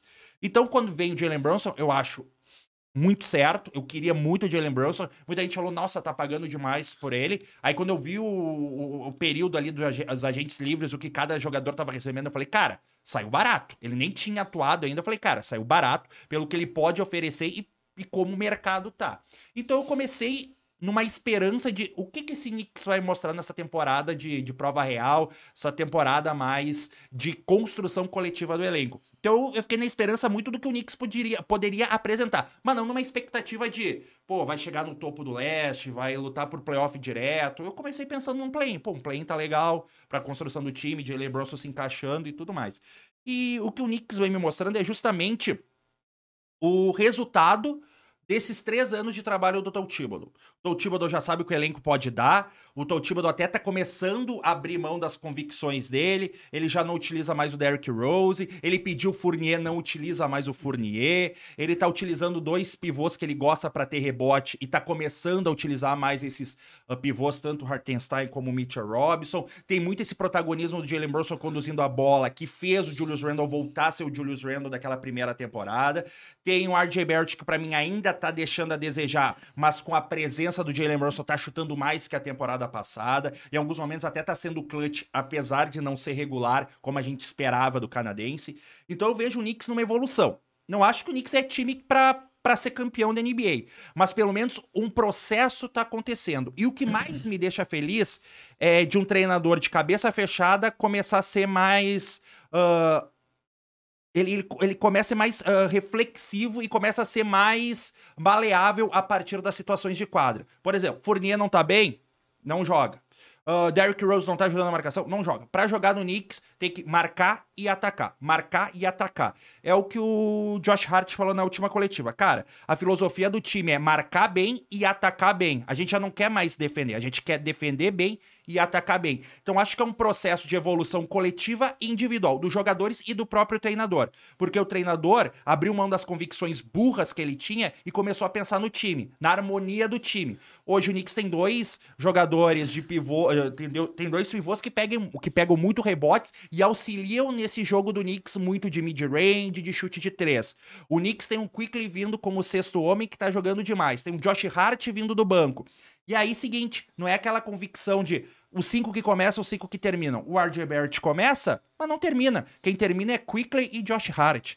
Então é um treinador que em muitos momentos está abrindo mão das suas convicções equivocadas e está entendendo o que o elenco está mostrando para ele e ele está sendo ele tá trabalhando de forma dinâmica. Tá me apresentando um bom basquete? Tá me apresentando situações positivas? Vou colocar em quadra. Então é um trabalho coletivo tanto dentro de quadra, da individualidade de jogadores e também da inteligência do treinador que está entendendo a situação e o momento de cada atleta dentro do elenco. É, falando sobre a expectativa e Jalen Brunson em si, em si, eu acho que o Knicks deveria ter seguido outro caminho, que era só molecada, vai pro tank, vai pro rebuild, né? que é mais difícil vender pra torcida. A, a contratação do Jalen Brunson, eu achei boa, do ponto de vista do. Ele é um bom jogador, o salário não é absurdo, legal. Eu fiquei só com a, a, a, a sensação de. E aí? Beleza, tá. Da, aonde a gente vai com isso? Né? Beleza, pegamos o Jalen Brunson, o time é praticamente o mesmo do ano passado. Qual que vai ser a grande mudança? E de fato, houve uma. O Jalen Brunson tá ajudando muito. Tá jogando muito, muito assim, tá. Tá. Ele com mais liberdade, é, com mais liberdade, tipo, que ele tinha no Dallas, né? Ele, ele é o cara que comanda o show. Ontem ele teve uma atuação absolutamente espetacular 30 pontos em, do, em, dois, ele, em dois períodos, né? Ele, Foi pro primeiro tempo ele com 30 pontos, cair high. Ele errou tipo uns dois, dois ou três arremessos. arremessos no jogo. Foi acho que 13 de 15, se não me engano. Isso. Negócio absurdo, então ele encaixou muito bem. E o Knicks, a temporada do Knicks, beleza. E a partir do momento que o Knicks seguiu esse caminho, né? Eu acho que tem sido... Que eu não teria seguido no início, mas beleza. Não, não é. Pe pegar um jogador bom. Não. Beleza. Vai ter o seu valor lá no, no futuro, nem que seja para trocá-lo, etc e tal. E, cara, eu vejo o, o Knicks hoje um time que é a cara do Thibodeau. Ele é, é a cara do Thibodeau, é um time que mas joga. A, mas o Thibodeau mudou. Isso hum. é um positivo dessa temporada. Sim, mas, mas ele é um cara que vai. Tipo, se, se precisar botar o Julius Randle 44 minutos, vai, ele vai, vai botar. Vai, é um cara que joga temporada regular como playoff e playoff como temporada regular. Mas porque... é por isso que a, a vinda do Josh Hart uhum. é muito importante. Com o Josh Hart, o Knicks tá 7-0. Até ele fala, até ele foi para as redes sociais e falou em coletiva, cara, Não é eu que tô 7-0. O Knicks tá 7-0. Sim, sim. Até já falando no coletivo. Por que troca o Ken Reddish, que não tava sendo utilizado, por um Josh Hart, que é mais um cara pra rotação? O Knicks tava com uma rotação muito curta. Porque o, o, o Tom Thibodeau falou, cara, eu amo Derrick Rose, confiava no Fournier, mas não dá. Os caras estão me dan- dando buraco defensivo. Então eu tenho que botar quem me ajuda na defesa e quem me ajuda no ataque. Então a rotação do Knicks estava baixa. Com o Josh Hart, com a troca do Ken Reddish, que o Ken Reddish não jogava, o, o- o time ganhou mais uma peça pra rotação. Então aos poucos esse time vai ganhando um corpo. E aí é o que eu digo, o Tom Thibodeau até mudou de cara. Porque o Tom Thibodeau tá abrindo mão das suas convicções equivocadas e tá entendendo o que a quadra tá mostrando pra ele. Isso é Que a fundamental. molecada E é, um melhor. ótimo- não, e só é pra. um ótimo sinal, só pegando aqui o gancho do Josh Hart, quando a sua grande movimentação de meio de temporada é para um cara de rotação, que É é, o que o. Josh Hart é. Hoje o Josh Hart é um cara que nem começa e raras vezes fecha o jogo, joga 25 minutos por partida, mas é uma contratação importantíssima. Um cara de 25 minutos de muita qualidade, como você disse, são 25 minutos desse cara, ao invés de ser 25 minutos do Fournier do, e, e do Cam Reddish, que é quem tava ali antes. Não, não, só pra completar isso, e, e o que eu ia falar logo depois é que do, o que eu vejo de positivo do Knicks é eles estão com uma rotação cheia. Uma rotação de nove, nove jogadores de NBA. Que, que entram e jogam e fazem seu papel e mantêm a característica do time. Que nem ontem o. E agora, você me fez um elogio, eu vou te fazer um elogio. Há alguns anos, não sei quando, durante uma live do draft ainda no, no antigo Bandeja, Verdade. finalzinho Quando da live. bandeja era boa e bombava. Ó, Bom, Minha opinião, minha isso opinião. aí, tá aqui pra opinar. Eu tô aqui pra opinar. Falar o óbvio é fácil. Falar que azul é azul é fácil. Eu tô aqui pra Falar ser o de Bucks diferente. é fácil. Ah, falar de Bucks é fácil. Pô, Então- o finado bandeja, né? Que não existe mais nada lá, Então, né? naquela época. Ah, Pausaram. Pausaram, tá? Ah, tá. Aparentemente tá pausado. Então, quando o bandeja era bom, vai. Tá. O- a- estávamos lá. E, e era live do draft há dois anos, né? Acho que é isso, isso. É, No draft de dois anos atrás, pique 22, 25, alguma coisa por aí, já na finaleira do programa, quando o Knicks seleciona Quentin Grimes. E Rafael Cardone, o Firu, sem medo de errar, crava. Esse será o cara que vai meter as bolas grandes no Madison Square Garden. O homem das bolas O grandes. homem Madison das bolas Square grandes no Madison Square Garden. Então, e ontem ele foi o homem das bolas grandes. Foi. Teve Ontem um ele momento do jogo que jogo- ele tava 100%. Eu nem Não, vi mas- se ele terminou 100% na bola de três. No primeiro quarto, quando, quando abriu, porque o, o jogo começou com, acho que o... o- Foram dois passes do Julius Randle maravilhosos ali pro Grimes. Ele meteu tudo ali. Isso, isso. E Um, um deles difícil, marcado Ah, e tal. Porque o, Ke- o Cam Johnson cometou- começou metendo umas bolas pro, pro Também, Nets também. e parecia que ia ser meio assim. Mas o Knicks não parava de meter, e aí entra o Grimes e ele, enfim, faz chover de três. Não é sempre que acontece, óbvio, mas ele é um jogador de elenco. E o Knicks tem vários caras que dá pra contar. Por exemplo, o Quickley. O Quickley, eu acho que esse é o papel dele. É isso. É, ele nasceu pra isso, o pra ser isqueirinho, que nem Ricardo Bugarelli fala. Sexto homem, marca duro, mete um, um gás. Começou a fazer muita cagada, banco. É, o Knicks tem vários caras pra várias. Na ala, pô, tem diversas opções. É o Barrett, você tem o Hart, você tem o Grimes. Você deve ter mais alguém que eu esqueci. O Bitop, né? É, o top. é meio- que, que ele é o nono ali na rotação. É, é o nono. Ele é nos tá minutinhos que espaço, ele né? não tem Julius Randle. Que nos playoffs é quem, onde o Tibbs vai, ó. Vai cortar. Isso. vai- vai- vamos fechar em oito aqui, esses oito aqui. Então eu acho que o Knicks tem um. É isso, tem, tem um time que joga com uma inten... que dá muita importância pra todo jogo. E são nove, dez caras toda noite com alguma qualidade que fazem isso. Oito, então, nove, né? E mesa, o torcedor do Knicks não tá pensando em ganhar. O torcedor do Knicks que é um time competitivo. O torcedor do Knicks tá cansado de ver o Knicks tomando ferro, tomando chocolate de todo mundo. O torcedor do Knicks no momento não pensa em título, pensa num time competitivo pra pensar em dias melhores. Esse time dá orgulho no torcedor que tá lutando e o torcedor consegue ver uma evolução do basquete da franquia. Isso é fundamental pra atrair público, pra atrair de novo audiência em cima do Knicks, pra não virar só a piada que o Knicks era. Então acho que, que esse trabalho tá sendo ah, bem feito. E o Jalen Brunson, até peguei aqui um, um número interessante da temporada passada. Na temporada passada, o Julius Randle teve 111 turnovers de passe errado e 74 turnovers de bolas perdidas. Sabe o que isso significa? Era muita bola à mão no Randle. Era muita jogada com o Randle com a mão na bola. Ball handling. Ele não tem essa característica. Vocês estavam falando de. O Jalen Brunson vem justamente pra tirar essa pressão que tinha em cima do Julius Randle. Tu é o cara do ataque, tu é o cara forte, é o cara que vai bater de frente com pivô, com, com posição 4. Tu vai entrar, tu vai tu chutar a bola de três, vai bater pra dentro. Tu não precisa ter a bola na mão, tu não precisa fazer tudo. O Jalen Brunson é fundamental pro crescimento do Randle dessa temporada. E até próprio do RJ Barrett. O RJ Barrett que eu ainda acho que pode dar certo no Knicks. Ainda tá, você ainda tá com as suas ações, você ainda tá É, no barco eu dele. acho, eu acho que agora com Jalen Brunson e Randall, o RJ Barrett tem que ser a terceira força. Eu não quero o RJ Barrett sendo franchise player, eu quero que ele seja um encaixe importante e como em alguns momentos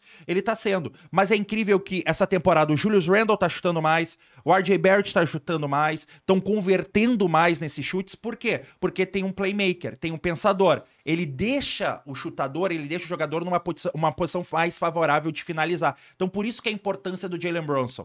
Eu acho que ele tá virando franchise player, eu acho que ele não tem o estofo e o holofote de ser o grande franchise player do Knicks, mas no momento ele era a peça que faltava nessa equipe. Por isso que o Knicks tá muito bem, porque agora tem um elenco harmônico e os jogadores sabem o que cada um tem que fazer. Isso é fundamental.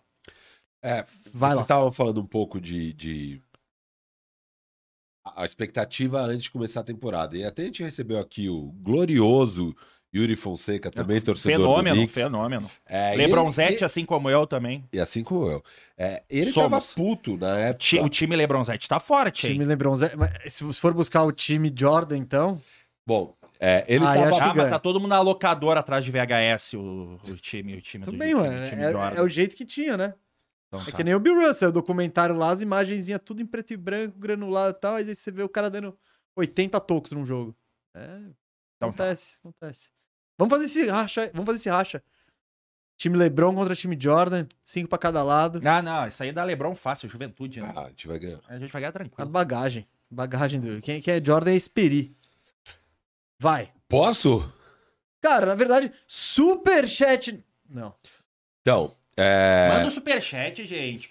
Quanto mais superchat vocês mandarem, a, a chance de eu voltar é maior, entendeu? Porque eles vão lembrar, pô, o Rada veio, veio, veio chuva de superchat, então vamos trazer ele de volta. Então manda superchat pra valorizar o convidado. também. Agora o convidado está valorizado. está valorizado Vamos e ajudar a Firu pagar. Bene vai trazer a análise dele tão esperada. Vamos, vamos valorizar o Jalen Brunson aqui. ó.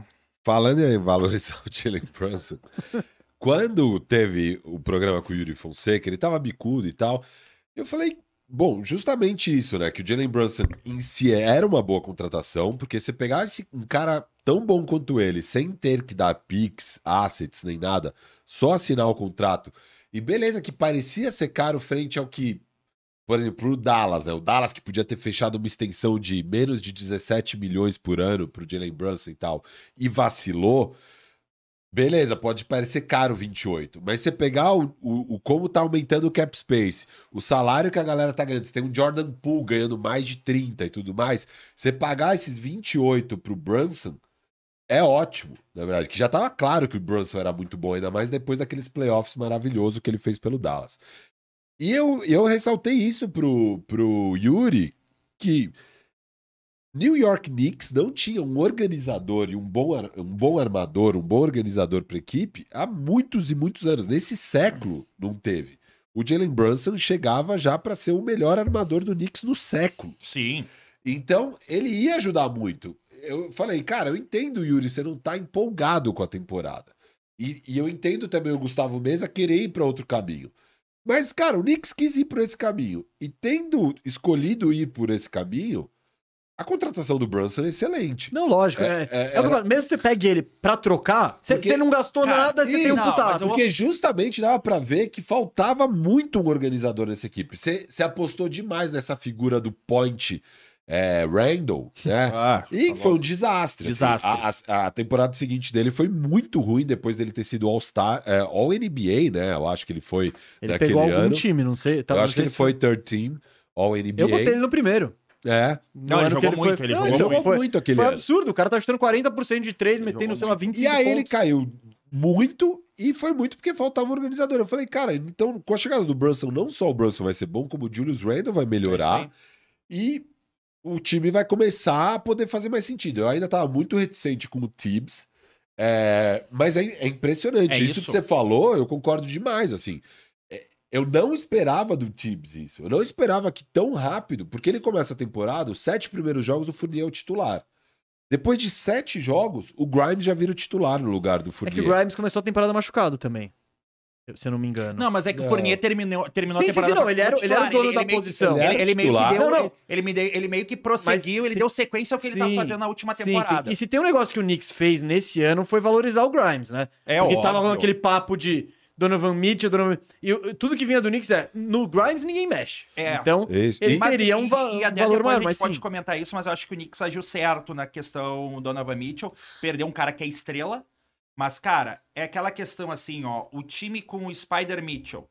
Ah, não vamos colocar nem o Jalen Brunson, mas vamos colocar Spider Mitchell, Randall e RJ Barrett. Não, tem que pôr o Brunson, porque pôr o Brunson já já, tava, tava. no Tá, time. então vamos lá. Brunson e Spider. Tá, vamos lá. Is- ah, ah, Spider, Mitchell, vamos lá. o- Brunson, Spider, Barrett, Ju- Randall e Mitchell. Randall, porque o Randall tava... Dizem que o, que o Tá queria... Ah, na verdade, acho que o Randall não, acho que era O o... Barrett, tá. O Barrett. É, o Barrett, O eles Barrett. Então o tira o Barrett. Tira o Barrett, põe o Grimes. É, é, esse trio, trio porque o que, que eles pediram lá em Utah foi o RJ Barrett, o Grimes e quatro piques de primeira rodada.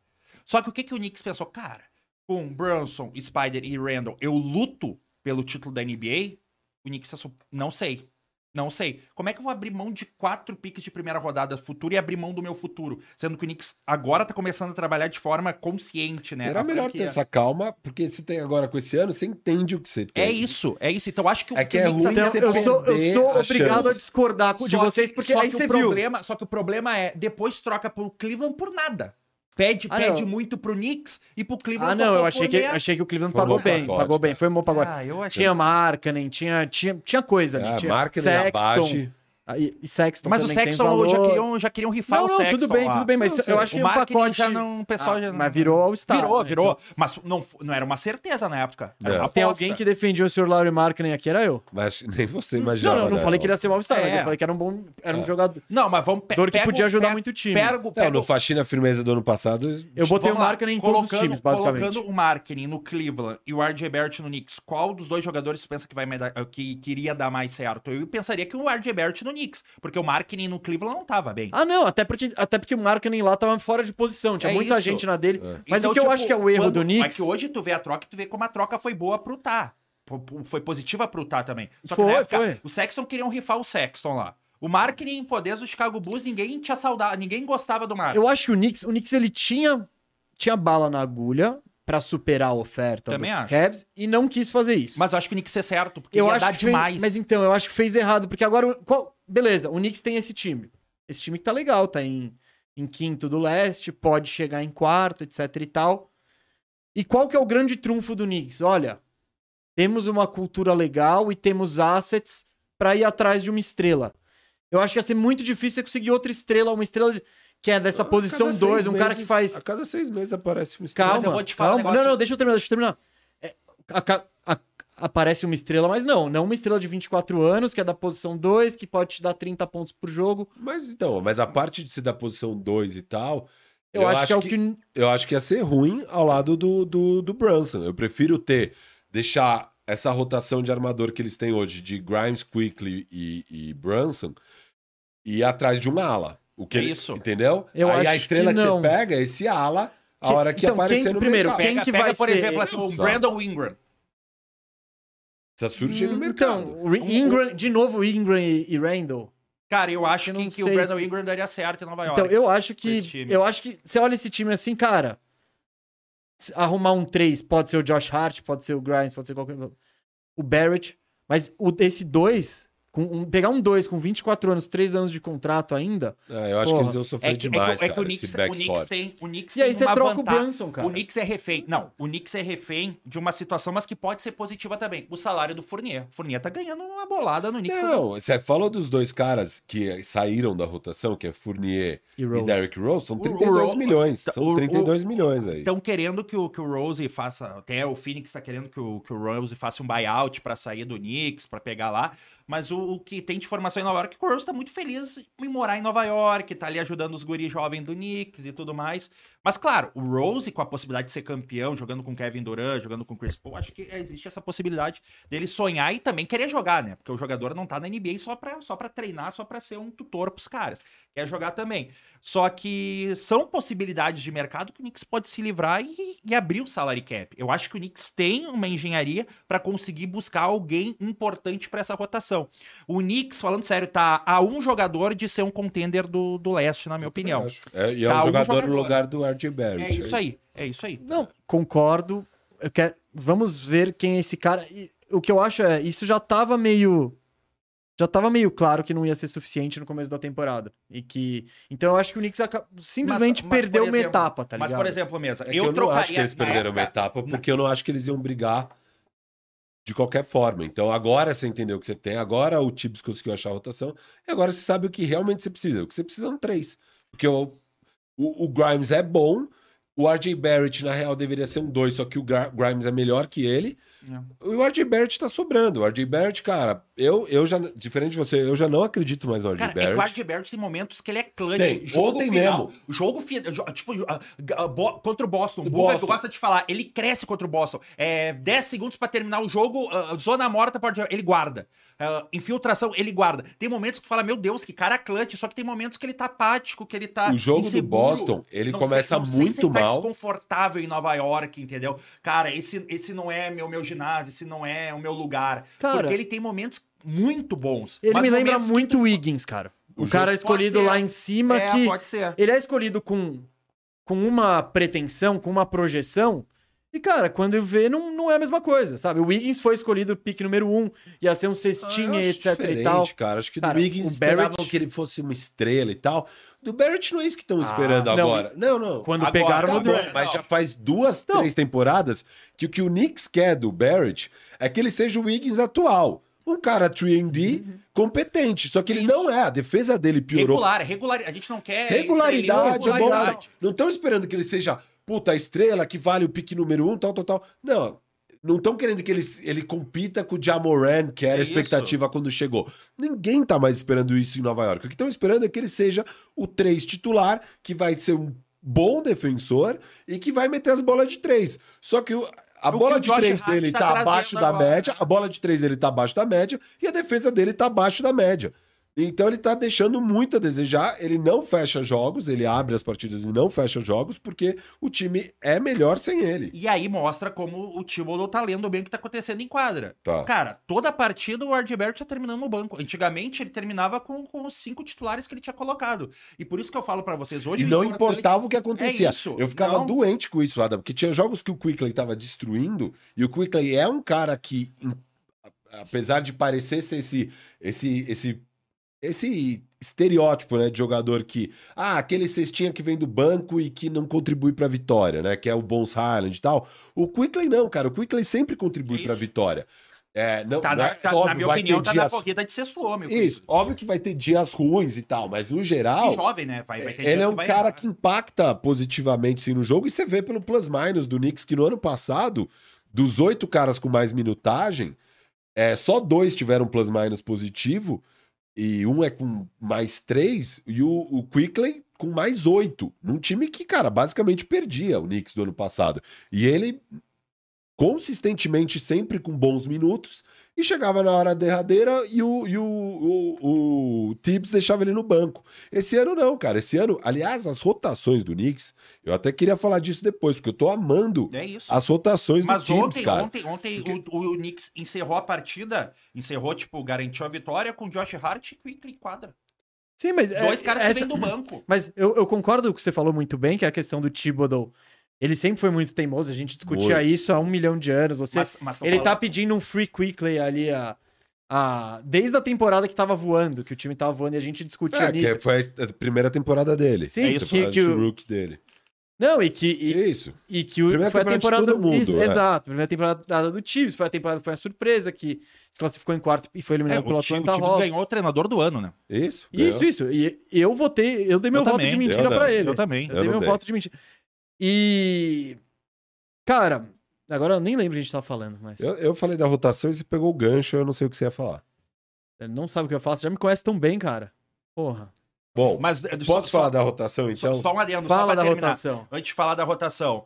Até o Hartenstein tá vindo bem. Tá. Porque tá. aí que tá. A A importância. gente elogiou essa a, contratação. a, a, importan- a- a importância de ter um cara com QI de basquete. Sim, o... Tem que alimentar o Mitchell Robinson. O Mitchell Robinson é um monstro. Quarta partida seguida de du- de duplo-duplo. É um cara que defensivamente ele é um cara necessário pra esse time. É um aí. cara necessário, é um cara que também tem que receber aquele carinho, porque as informações que vêm de Nova York, que é um cara um pouquinho desleixado no dia a dia dos treinamentos, é um cara que gosta muito de fast food. Então Ele tem é meio. Ele não é, É. rasgadão, não. é, então tem que manter ele motivado para ele manter esse alto nível.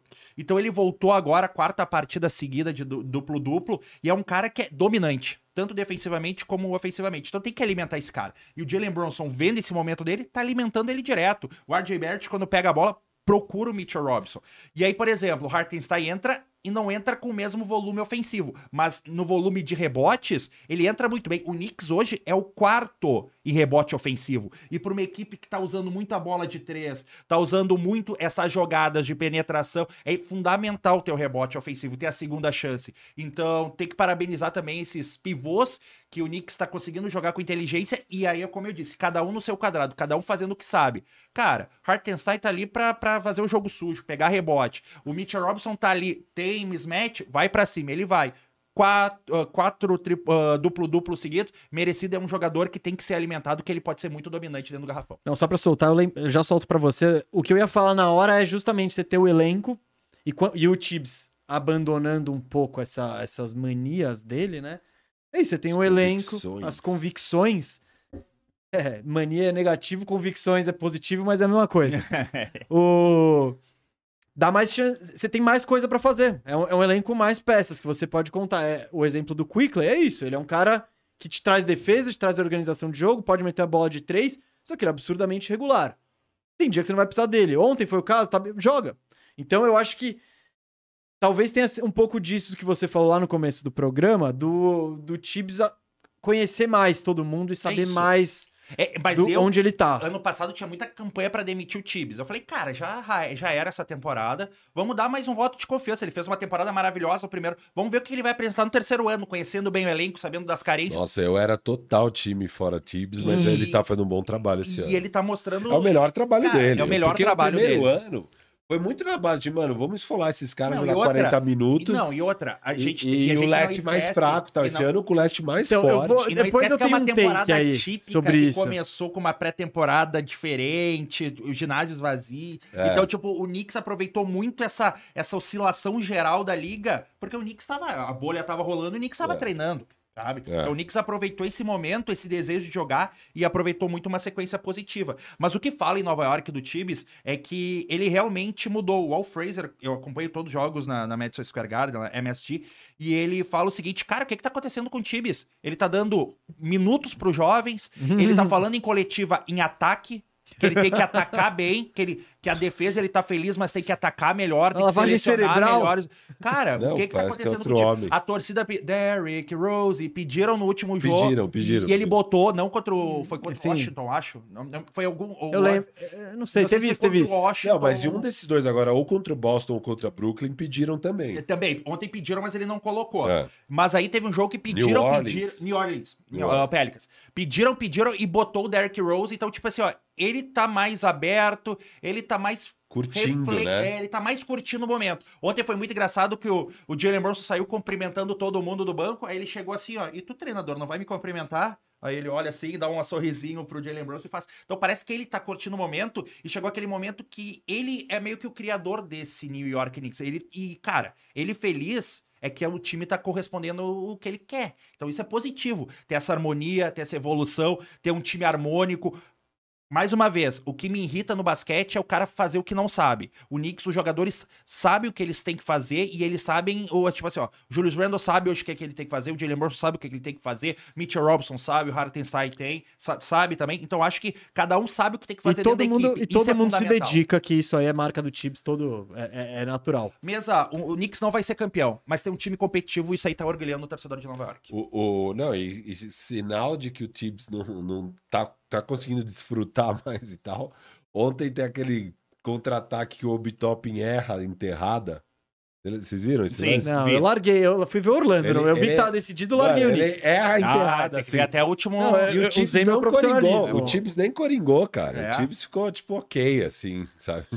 E uma coisa boa. Mas também já devia estar ganhando de E uma muito, coisa né? boa- Tava uns 15. que a quadra ensina, né? A questão do Derrick Rose, né? O jogo ganho, ele deixou o Derrick Rose, o Derrick Rose se machucou, né?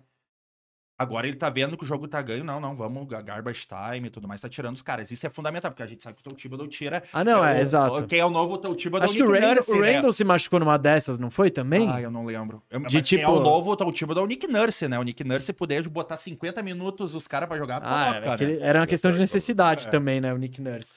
Fala da rotação. Falando da rotação um pouco, né? Porque é, é, é um pouco diferente o que o Tibbs está fazendo e tá. Óbvio que até vai mudar minimamente jogo para jogo, mas tem um padrão ali muito claro, né? O time titular do Knicks, que é RJ Barrett, Brunson, Grimes, Randall e Mitchell Robinson, é, de longe o lineup que mais jogou nessa temporada, são 450 minutos e eles estão indo muito bem. É mais 11 é, por 100 posses, né? Eles ganham dos oponentes por 11 pontos a cada 100 posses. Isso é um número muito bom para um lineup titular que joga tantos minutos. Então, vai muito bem esse time titular. E o que, que ele faz na rotação, o Tibbs? Ele vai com esse time até mais ou menos a marca dos 8 minutos do, do primeiro quarto. E aí, diferente de vários, vários, a maioria dos times que tira quase todo mundo e vai com o time reserva, ele entra com esse segundo lineup dele, aonde continuam os dois melhores jogadores, que é o Brunson e o Randall. O Brunson e o Randall sempre jogam o primeiro quarto inteiro. E aí, o que, que é esse lineup secundário? É Brunson e o Randall, com o Quickly, o Hart e o Hartenstein. Esse é. Óbvio que esse é um lineup que jogou poucos minutos, porque o Hart chegou agora há poucos, mas nesses sete jogos foram 53 minutos, né? quase uns 10 minutos por jogo aí. Cara, já tá amado em Nova York, né, o Hart? E Ah, é mais também? 30. Mais 30 por 100 posses. É um número surreal. Tipo, esse lineup de fim de primeiro quarto tá aniquilando os adversários. É final de primeiro e final de terceiro quarto. Aniquila os adversários. Porque provavelmente do outro lado, você, se muito, tá com um jogador do seu time titular. É, vai, digamos, por exemplo, ontem contra o Boston. O Boston fica com o Tatum o primeiro quarto Sim. inteiro. Mas só o Tatum também, o resto não. O Smart fica um pouquinho mais e tal e sai. E aí você pega esse time que os dois franchise players, né? E, cara, querendo ou não, é uma dupla que entrega quase 60 pontos por Sim. jogo. É uma dupla, Não, tá é voando, É uma dupla de, é uma dupla de dois All-Star. E os dois All-Star estão lá com outros três bons jogadores. E aí entra o fato de que agora o Knicks tem uma rotação de oito homens boa. Então você tá num time aqui com Quickley, Hart, é, Quickley, Brunson, Hart, Randall e Hartenstein. É um bom time pegando times muito inferiores do outro lado. E é por isso eles aniquilam. E daí acaba o primeiro quarto, o Knicks já tem uma gordurinha. Aí começa o segundo quarto com o outro lineup. Aí sim o Randall sai fora e normalmente entra o Obi-Topping. E também sai o Brunson e entra o RJ Barrett. Aí o Quickly vira o organizador mesmo da equipe, com o RJ Barrett, o Hart, o, o Obi-Top e o Hartenstein. E, cara, normalmente também jogando contra os times, já com uma vantagem no placar, já com aquela confiança e tudo mais, e esse time também tá ganhando, do- dos reservas do outro lado, né? 52 minutos até agora essa equipe, mais 7,5 por 100 posses. Então também vai bem esse lineup. E aí, aí volta o time titular e tudo mais. Mas esses são os três principais lineups. E aí tem no fim do jogo o que ele mais tem usado para fechar as partidas, que é Brunson e Quickly e Grimes. São os três armadores. A maioria dos jogos ele tá fechando assim. É que o Grimes marca muito também. né? Isso, o, o Grimes sobe para três. O Quickly tá tem ido muito bem nas horas decisivas. Sim. Ele normalmente chega nesse fim da partida, ele já tá com a moral lá em É. cima. E o Já tá confiante. O Quickly tem aquela, aquela síndrome de Duncan Robinson na bolha. Tu dá a bola pra ele. Se ele meter a primeira bola, já era. Já era. Tu, tu pode passar dos 15 pontos pro Quickly. É um cara que, que vai muito assim desse, desse primeiro gatilho. Se ele acerta o primeiro gatilho, segura o Quickly que eu quero ver. Então, esse Brunson Quickly Grimes com o Randall Mitchell Robinson, que em 160 minutos também é positivo, é mais 4 por 100 posses. Óbvio, aqui a gente já tá falando de minutos de fim de partida. Você tá jogando contra os melhores oponentes, é, com o melhor lineup do time adversário e tal. É uma parte mais difícil, e mesmo assim são minutos positivos até aqui. Então, todas essas rotações são muito boas. E você pega o time titular, né? E aí que eu tava elogiando o, o, o, o Tibbs, de como ele foi rápido nesse ano. Eu não esperava isso. Eu esperava que mano, ia ser 40 jogos com a porra do Fournier de titular até ele tomar uma atitude. Mas não, foram sete jogos de Fournier titular. E aí, no oitavo jogo, o Fournier já pegou banco pro Grimes. E depois de 13 jogos, assim, ele já saiu da rotação totalmente, o Fournier. Ele chegou a jogar em alguns momentos por causa de lesão de outros jogadores e tal. Mas você pega ali, o Fournier joga os 13 primeiros jogos depois some da rotação. Graças a E o time titular de Tá com Ar- saudade do Fournier, mesa? Brunson, Aqui ele é, ele é carinhosamente chamado de Fournierro. Fournier. Fournier. Mas tem muito time ali que gostaria de ter ele no Sport Up, hein? Não gostaria de pagar 20 milhões pra isso. Aí que tá. Aí é minha esperança. Mas a Fournier é minha esperança, né? Se E, livra ó, desse e do Grimes, só que eu falei antes. só, só do- terminar aqui. O Brunson, o, o mesmo time titular de Brunson, RJ Barrett, Randall Mitchell Robinson, só que com o Fournier no lugar do Grimes, jogou mais de 100 minutos na temporada e era menos 12 por 100 posses. Você troca o Fournier pelo Grimes e vira mais 12 quase, mais 11,6. Então a diferença de você ter um cara que encaixa perfeito nessa rotação, nesse time titular, sabe? Porque ele tem defesa, ele também é melhor arremessador do que o Fournier, porque o arremesso dele é mais versátil. O Fournier é um cara que arremessa muito paradinho ali e tal. Ele não consegue se movimentar tanto para ajudar a criar o co- arremesso. A contratação do Fournier foi uma contratação. A gente, eu elogio o Knicks na questão do Spider Mitchell, mas eu não elogio na questão do, do Fournier. Porque qual é que foi o motivo da contratação do Fournier? Faltava a bola de três pro Knicks. Aí o Knicks olhou pro mercado, viu, veio de uma temporada boa, falou, cara, com esse time e mais um chutador, mais um matador de Isso, bola, foi dá pra sonhar exatamente com isso. algo mais. Pô, deram um balaio na mão do Fournier e o Fournier não trouxe o que era esperado. Só que, cara, se tu explorasse, se tu explorasse o mercado, tu poderia encontrar alguém com a mesma característica do Fournier e mais barato. E aí hoje, por exemplo, tu vê um Grimes chutando de três, o Randall chutando de três, Brunson chutando de três, o RJ Barrett chutando de três, o Chego Hart chuta de três, Quickly chuta de três. Então tem esse repertório no Knicks. O, repertório tá chutando 41%. o repertório que era tímido na, segunda, na primeira e segunda temporada do Tom Thibodeau na frente do New York Knicks. Então a contratação do, do Fournier foi no desespero. É isso que falta no time. Mas não era isso. Se tu tivesse mais paciência, tu não teria gasto o que tu gastou no Fournier. E hoje tu tem esse, esse salário ridículo, né? Pra, pra pagar pro, pelo francês, Olha, que o eu ano acho que o no ano que vem é o último, ser- acho. No futuro pode ser até um eu acho que o quarto O outro ano é, option. opção. é. O outro é team Então, option. Ano que vem ele é o expiring. E é isso que eu tô falando. Você tem o Knicks, pra mim, é a hora de pegar um Fournier expiring com o RJ Barrett e achar esse isso. três pro Mas- time. É Mas- isso. Então, eu acho que na verdade era ter feito. Se, se faz. Todo, a conclusão foi: precisa trocar o RJ Barrett. Pô, precisa, era a troca do Donovan Mitchell. Não, mas Pra mim era- é por um diferente. três. Então, eu acho que o 3, você tem Mas mas o Knicks tinha pra ele que era o, era o Grimes o 2 já. Mesa, mesa. o 2, Não, o mas- 3, tanto mas eu faz. eu- mas é eu a mesma posição. Você põe um... eu, torcedor do Knicks, se oferecesse assim, ó, a gente dá o Spider Mitchell, vocês me dão o RJ Barrett Grimes. Pra mim, beleza. Eu acho que o que pesou foi as quatro piques de Ah, não, primeira os piques- rodada. Não, mas peraí, também não dá pra pegar com o Grimes. é. Não, Não, o que- Mesmo, a- eu a- até a- achava o- ok o caminho de pegar o Spider e depois você vê que tá sofrendo muito com esse backcourt muito baixo. Você troca o- Você troca o, o Brunson. e tal. Mas eu também achei ok. Eu não achei uma decisão estúpida do Knicks Não. de falar. Cara, quer saber? Vamos com um pouquinho de calma É aqui. Já, já melhoramos Não, claramente. não, melhoramos. Claro que não. Não, Se- não. Se é um contrato eu bom pra um jogador mas- bom. Mas, Mesa, É tipo- eu, pe- eu peço pro Knicks ser responsável com o basquete da franquia. O Knicks foi responsável nessa troca, essa não troca com o Spider Mitchell. Então não vou criticar. Pode, assim, hoje tu vê o Spider-Man, pô, podia estar no Knicks. Mas eu acho que o Knicks foi cauteloso. E vocês devem se enfrentar nos playoffs. E se, É. e se o Isso, Spider isso. arrebentar com vocês, vai Não, ser. e, e é tradicional, né? É. o Spider Mitchell adora arrebentar contra o Knicks. Ainda, e- é, depois da, Exato, ele é, fala, ele já é. falou, né? Que, E, tipo, ele, pô, e ele é um cara que gosta muito de Nova York, né? Torce pro Ele é de ele Nova queria, York, ele queria estar em Ele Nova queria York. estar no Knicks e o Knicks não, não cedeu isso. Mas eu acho que o Knicks foi muito cauteloso e muito responsável com, a com o futuro da franquia. Pensou assim, ó, eu posso chegar a um título só com o Spider Mitchell? Acho que não. Então vamos segurar o futuro da franquia. Não, vamos dar quatro piques de primeira rodada. Mas eu acho que quando essa estrela aparecer, pra pegar esse cara, você vai ter que dar quatro picks, seja quem for.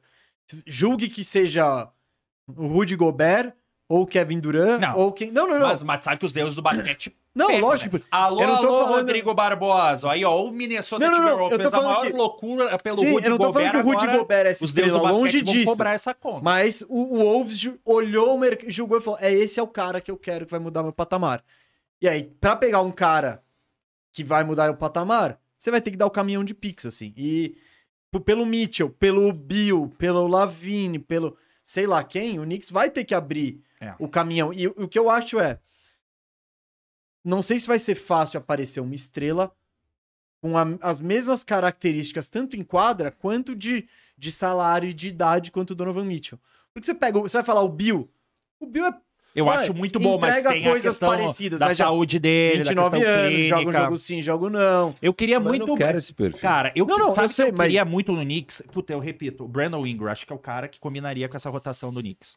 Pode ser, tenho minhas dúvidas também, porque o Randall é um 4 que só joga na 4 e não tem. O eu Ingram, ele tem que descer encaixe uma posição também. Ele já desce no, no, É no. Pelicans também, ele já joga uma posição abaixo. Mas então, eu- e se Não, eu e essa olhando posição 3 é a, que, é a mais que, menos tem. No- Isso, você não vai. mercado, pe- É tipo, difícil. eu acho que é mais fácil você pegar a estrela na 2 e deixar o Grimes na 3 como um 3D e pega um Hart e pega um outro cara que vai cumprir, um Finney Smith Mas, que tá facinho. mas, por exemplo, assim, a gente tem a ideia que o Obi Toppin é o substituto do Randall. Hum. Beleza. E o, o tem essa ideia também, ó. Só na longo- rotação, Só na rotação, futuro. é. Mas aí que tá. Daqui a pouco tu traz um Brandon Ingram, ele é polivalente, joga 3 na 4 Sim, e sim. também pode diminuir também esse volume tanto Mas é que o Randall, o Randall ele vai jogar 38 minutos. E ele só vai jogar esses 38 minutos na posição 4. Você botar ele como pivô não Pode dá, ser. 3 não existe, então é, é isso. Ele é- Não, não, sim. Eu nem, eu Acho nem que essa é a questão. do... Fala um negocinho do Knicks aqui. O que mais me surpreende do Knicks nessa temporada, olhando estatísticas coletivas e tal, foi o Knicks ser o quarto ataque da NBA. Isso, isso. Isso. não tem como. E, nesse, e desde o deadline, o melhor. O melhor ataque. Sim, sim é, tipo, recorte, né? Mas beleza. Desde a É, é, deadline, o Knicks tá que- 7-1, né? E porque o Hart E- não estreou naquele primeiro jogo Isso. pós-deadline, e depois do Josh Hart é 7-0. E isso me, foi o que mais me chamou a atenção, assim, de olhando todas. Eu, eu- quando eu olhei, eu sempre faço isso, vou, vou analisar um time, então, ah, eu sempre vejo primeiro. Posição que tá no ataque, posição que tá na defesa, depois dou uma olhada nas- em outras estatísticas. E eu bati e falei, "Cara- caramba, quarto? Quarto tá alto isso. Defesa, décimo terceiro? Ah, ok. Eu esperaria que, tipo, se o Knicks tá bem, acho que seria pelo oposto. Quarta defesa. Seria a quarta defesa e décimo terceiro ataque. Então, por ser um time do Tom Thibodeau e tal, eu acho que o Knicks ofensivamente, ele não é um time muito brilhante. Ele é um time que co- conf- confia muito na individualidade. É, mesmo que seja o Randall, bola no Randall, Randall, decide você agora. Não deu o Brunson, tenta o negócio. Não, o Brunson vai cozinhar, não deu, vai jogar pra fora e começar de novo. Eles, mas eu acho que é um time que se apoia muito na individualidade. É o último na NBA em, em assistências por jogo. Trigésimo. Só que esse ataque se sustenta fazendo coisinhas básicas que fazem seu, seu ataque ser bom e, e não muito espetacular, que são turnovers. Terceiro time que menos desperdiça a bola, então eles cuidam bem da bola. Segundo time em percentual de rebotes ofensivos. Então, de todos os arremessos que vão lá, o Knicks pega 28%, segunda melhor marca da NBA. e é o quinto time que mais bate lance livre. Então, é uma fórmula Tem que me- ofensiva. mas, tem que melhorar esse lance livre, Nick. Não, mas só de ir, Só você de tá é carregando isso, o outro time. claro. Então, essa é uma fórmula, tipo, não é aquele ataque espetacular, não é Eles demais. ganham o jogo de posse. Né? Ganham o Eles têm jogo mais de po- posse de bola. É, eles ganham o jogo da posse, por quê? Porque estão desperdiçando pouco e estão pegando rebote ofensivo. Estão indo na, na linha pra fazer as cestas fáceis, que são lance livre. Então, não é nada que vai brilhar os olhos assim, mas eles estão sendo muito eficientes em algumas áreas bem importantes do jogo. Mas aí é o que eu falo. No momento, eu não imagino o Knicks campeão da NBA. Sabe? Ninguém, ninguém, ninguém. Mas é um time organizado. É um time que mostra evolução. O Knicks tá, como eu disse, tá uma peça de realmente sonhar pelo título. A gente, aí agora a gente tem que debater, a franquia Knicks, no caso, tem que debater qual é essa peça pra sonhar com o título. Vamos debater isso agora, um segundinho? Vamos.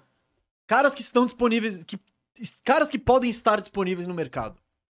Quem que, tipo, ah, pô, o Yannis seria foda. O Yannis não tá disponível. O quem que o Knicks poderia ir atrás? Já falamos de nomes e tal. Porque, que- olha, caras que eu acho que podem estar disponíveis. Tem o Cat, tem o Lavine, tem quem mais? E, o Knicks tem, Demar. DeMar DeRozan. o Knicks tem um interesse no Lavin, né? Já não é de hoje. Então, Lavine é legal. né? é um Mitchell pior.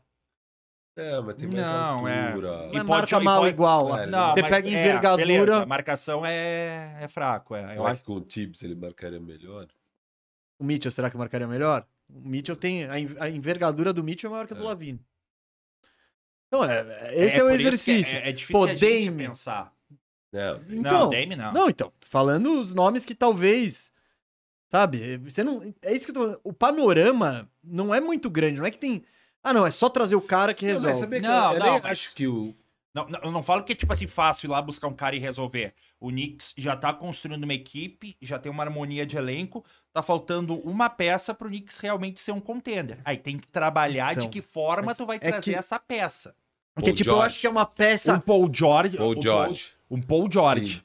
Se, se desastre no clipaço. Então, Paul George, é um George. nome interessante. Manda um RJ Barrett pra lá. RJ Barrett, os pick, picks, pick. vários picks. Ah, então. Também, você tem. Vocês acham que é- essa é a peça que Puta, falta aqui? é Eu acho Mas que é é. pra brigar pelo leste? É eu, eu ainda tenho leste. dúvida. Não, ainda teria Mas- dúvida, mas, Mas você tá. brigar. Não, não é, tô dizendo que- brigar. Eu não deveria fazer ou não. Beleza, você tem que fazer porque você tá sempre buscando tá ficar bem mais, forte e perto, tal. tá mas bem mais perto. eu não tenho a convicção de que é isso que vai. Então, e eu entre o Paul George e o Mitchell, eu fui com o Mitchell. Eu acho que ele, tem, ele pode me entregar mais. Não, mas acho que Ah, pela não, característica não, não. do Nem time, o pau. Paul George combina é, mais. lógico, Hum, lógico. Então, não, não tenho medo. Não, eu gosto mais Pensando- do Mitchell Sim. jogador, mas pra esse Knicks, É, pra esse não, é que a Knicks, gente tá é pensando Paul no esqueleto que o Não, Knicks não, já lógico, tem é hoje. esse Knicks, eu tô falando isso. É tô falando, o debate Não, é buscar um Knicks- cara. Pra esse Knicks, eu prefiro mil vezes o Paul George. Mil vezes. Então, Nossa, o são esses caras aí. ó, de novo, e não tem muita gente disponível na NBA. O Bill, que já falei aqui, que É. também. Eu acho o Bill um bom jogador, mas é, Não, então, aquela questão eu não daria que... muita coisa pra é pegar o isso. Bill. É. E eu até a gente tava discutindo isso sobre Orlando recentemente. Eu fiquei pensando. Eu não quero o Bill.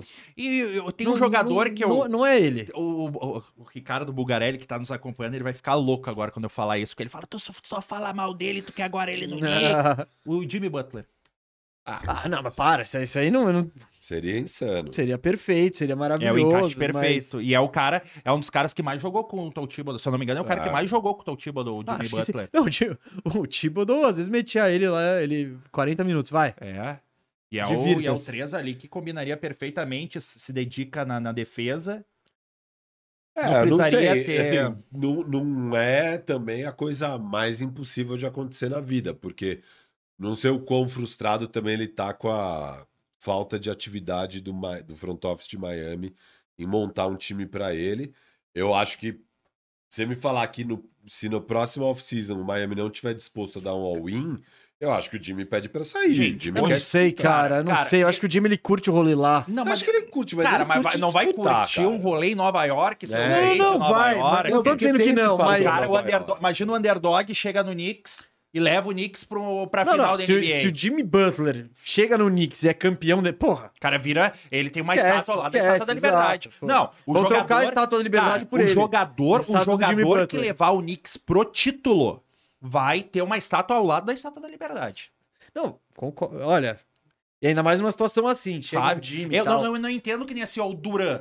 O Duran fala, ah, eu não queria ser o salvador do Knicks, quando ele não foi pro Não, Knicks. foi- eu Ah. falo isso toda Cara, vez. Ele foi muito frouxo de ir pro Brooklyn, não Ele pra, foi. pro concordo, Knicks, cara, mas, Knicks, cara, como é que tu não Knicks. quer ser o salvador de. Cara, se tu for o salvador do Knicks, É. tu vira top 3 da história da NBA. Só pelo clamor de ser Nova York. É, é muito só pelo clamor de tirar o pra. Brooklyn, não pra. Cara, mas é a cara dele, É a né? cara é a dele, cara é a dele. cara O Irving também ir pra Brooklyn é a cara dele. E seguinte, falou mal do papai LeBron, falou mal do LeBron James, lá o LeBron na bolha levantando taça e o Irving falando mal dele em podcast, de entrevista. Passou um tempo ele já tava pedindo a benção pro papai de novo. Aí me leva pro Lakers que eu quero ser campeão contigo de novo. Tá, é a cara. Tu acha que esse cara eu quero no Knicks?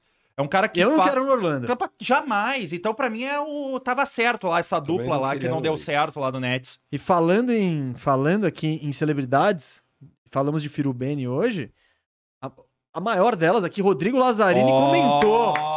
Comentou no chat. Está prestigiado. Estamos prestigiado, grande Laza aqui, ó. É, deixou a perninha dele de lado ali. O E... ne- O negócio é trazer o Rada que você traz o Rada, as celebridades vêm. é, Não, é, que, é a é que a gente falou de Big Brother. Acho que aqui tá rolando o debate de Big Brother. Não, não, não. Acabou. Acabou o debate do Big Brother. Até Gente. porque acabou o Big Brother. Acabou o Big Brother? Acabou. Não, é porque E o saiu, Fred, saiu e o a Fred, pessoa o Fred que ele vai gosta. ser campeão. O Fred vai ser campeão mesmo. Essa é a O pessoa Fred- que ele o gosta. Fred- não, o Fred saiu do Big Fred. Brother? Doutor Fred Nicasso. Ah, tá. Tem é o Fred. Ah, tá, o O Boco Fre- Roso. É que o é- Boco o Boco Roso. Nossa, Boco Roso. Ah, velho, olha O aqui. Eu fico tão Roso. feliz de ser ignorante nessas coisas. Ele é cara. verde, mas ele é verde, Ele é Palmeiras. Palmeiras, mas ele não merece ganhar esse. Quem que merece ganhar? O, o doutor Fred Nicásio. Ah, mano, o cara virou. O cara tá, velho. que- Vamos falar de New York. Agora vamos falar de playoffs, pretensões. Não, falar perguntava- do Lakers? Antes de falar de playoffs. Ah, o Lakers caiu aqui. Ah. Você trocou o Lakers pelo Rock, rock Gaúcho. hoje. É, Ah, mas, pô, pelo Bidel. Balde. Ó, ó, calma, calma, calma. Antes de falar de playoffs, essa sequência é muito legal do Knicks, sete vitórias seguidas e tal. Temos que reconhecer que foi uma sequência fácil também. Foi Utah, Brooklyn, Atlanta, Washington, New Orleans, que tá uma desgraça. Boston foi um jogo difícil. Sem Jalen Brown, mas ainda assim, óbvio, um jogo muito Que difícil. o, que o Knicks liderou do início ao fim, né? Foi, Vale, foi. Vale, vale, vale. Início ao fim. E agora, Brooklyn de novo, uma barbada. É uma sequência bem fácil e vocês fizeram o que tinha que fazer. Ganharam sete jogos. Mas Agora vem virou uma só pe- adendo, só adendo. Ah, ele fez gol no Gauchão, ele fez gol no Paulistão. O problema é não fazer gol no Paulistão Não, e não, no não, não, não. Gauchão. Não põe esse tema de não fazer gol, que Ah. é sensível pro Rafael Cardone e o Firu. É, o, Por quê? A promessinha dele tá zerada. Ele ainda vai fazer. Não, mas ah, pegou adversário. O problema é perder de adversário Não, então, fácil. esse é o problema, o cara não faz gol no Paulista. Invicto. Palmeiras. ah, tá, pô. Não é o pro... Ele falou de perder, não. Não, não, não, não, a gente tá falando de outra Vamos coisa. lá. Ó, sequência do Knicks agora. Miami em Miami, Boston em Boston, aí molezinha Charlotte, Sacra... aí uma viagem pra Califórnia, Ih. Sacramento, Vai. Clippers e Lakers. Ah, difícil. esse- E aí, ainda fechando essa trip aí, Portland, lá em Portland. Portland De- pode estar desesperado. nesse Depois disso, Ou largado. Denver em casa, Minnesota em casa e Miami fora. É, não, não é, É assim, fácil. 10 jogos que é Hum. tudo pedreira, tirando Charlotte. 7 são fora de casa, embora vocês sejam um bom visitante. Vocês estão Sim. 18, 12 como visitante. Sim, a tal. gente pede desculpa, a gente pede com licença. Um visitante. Um... É, de- fecha a temporada privada. Aham, fecha a tampa da privada. E aí? Dá pra confiar no Knicks pra essa sequência agora? Hum, difícil. Ou é uma difícil. sequência pra 5-5 tá É, bom? acho que é uma sequência pra 5-5. É, eu acho que o Knicks agora tem que se manter ali nessa posição. Eu acho que agora o grande, a o grande objetivo do Knicks é se manter em zona de playoff direto. Fugir do Ah, play-in. não, vocês vão pegar playoff direto, com certeza. isso. É, qu- é isso. quanto a isso, eu já tô. Eu já. vou já... ser bem sincero, eu vou Ah, ser bem sincero com vocês. O Knicks indo por uma primeira rodada de playoff direto, eu já tô satisfeito dessa temporada. Não, eu acho que vocês vão, e eu acho que vocês ficam quarto ou quinto, e daí pegam o Cavs. É. Não sei se com, É, eu, eu, eu- se fosse pra postar num cenário, era esse. Porque o Brooklyn vai cair, e aí, E aí questão alguém quem precisa subir, no sim, lugar do Brooklyn sim. e tal. É, porque nesse período, desde o deadline, vocês são o melhor time em É. net rating, assim. O Bucks é o melhor com 13,9, só que vocês são 13, mais 13. Só que a gente né? não É tá o nem me- aí pro Bucks. Vocês são os melhores pro e pronto. Não, é o melhor ataque. Não, eu gosto do Bucks. e a Abraço, oitava- torça do Bucks. Melhor ataque, oitava melhor defesa e tem um gap de vocês. Vocês estão muito próximos do Bucks. Terceiro melhor é o Philadelphia nesse período, Hum, que é 8,4. e Então tu tem... confia no Philadelphia, Firo? Eu gosto bastante do Philadelphia, cara. E do Doc Rivers, tu confia? Não, não confio muito. Você quis, você quis trazer Rivers? esse assunto, Não, Filipão, esse né? Pra mim, não, esse foi o maior escândalo.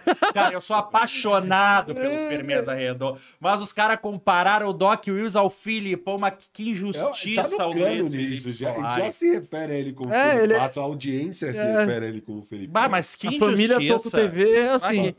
O Filipão é o Greg Popovich do futebol brasileiro. Para, para. Claro que é. Greg Claro que é. Popovich? Óbvio que é.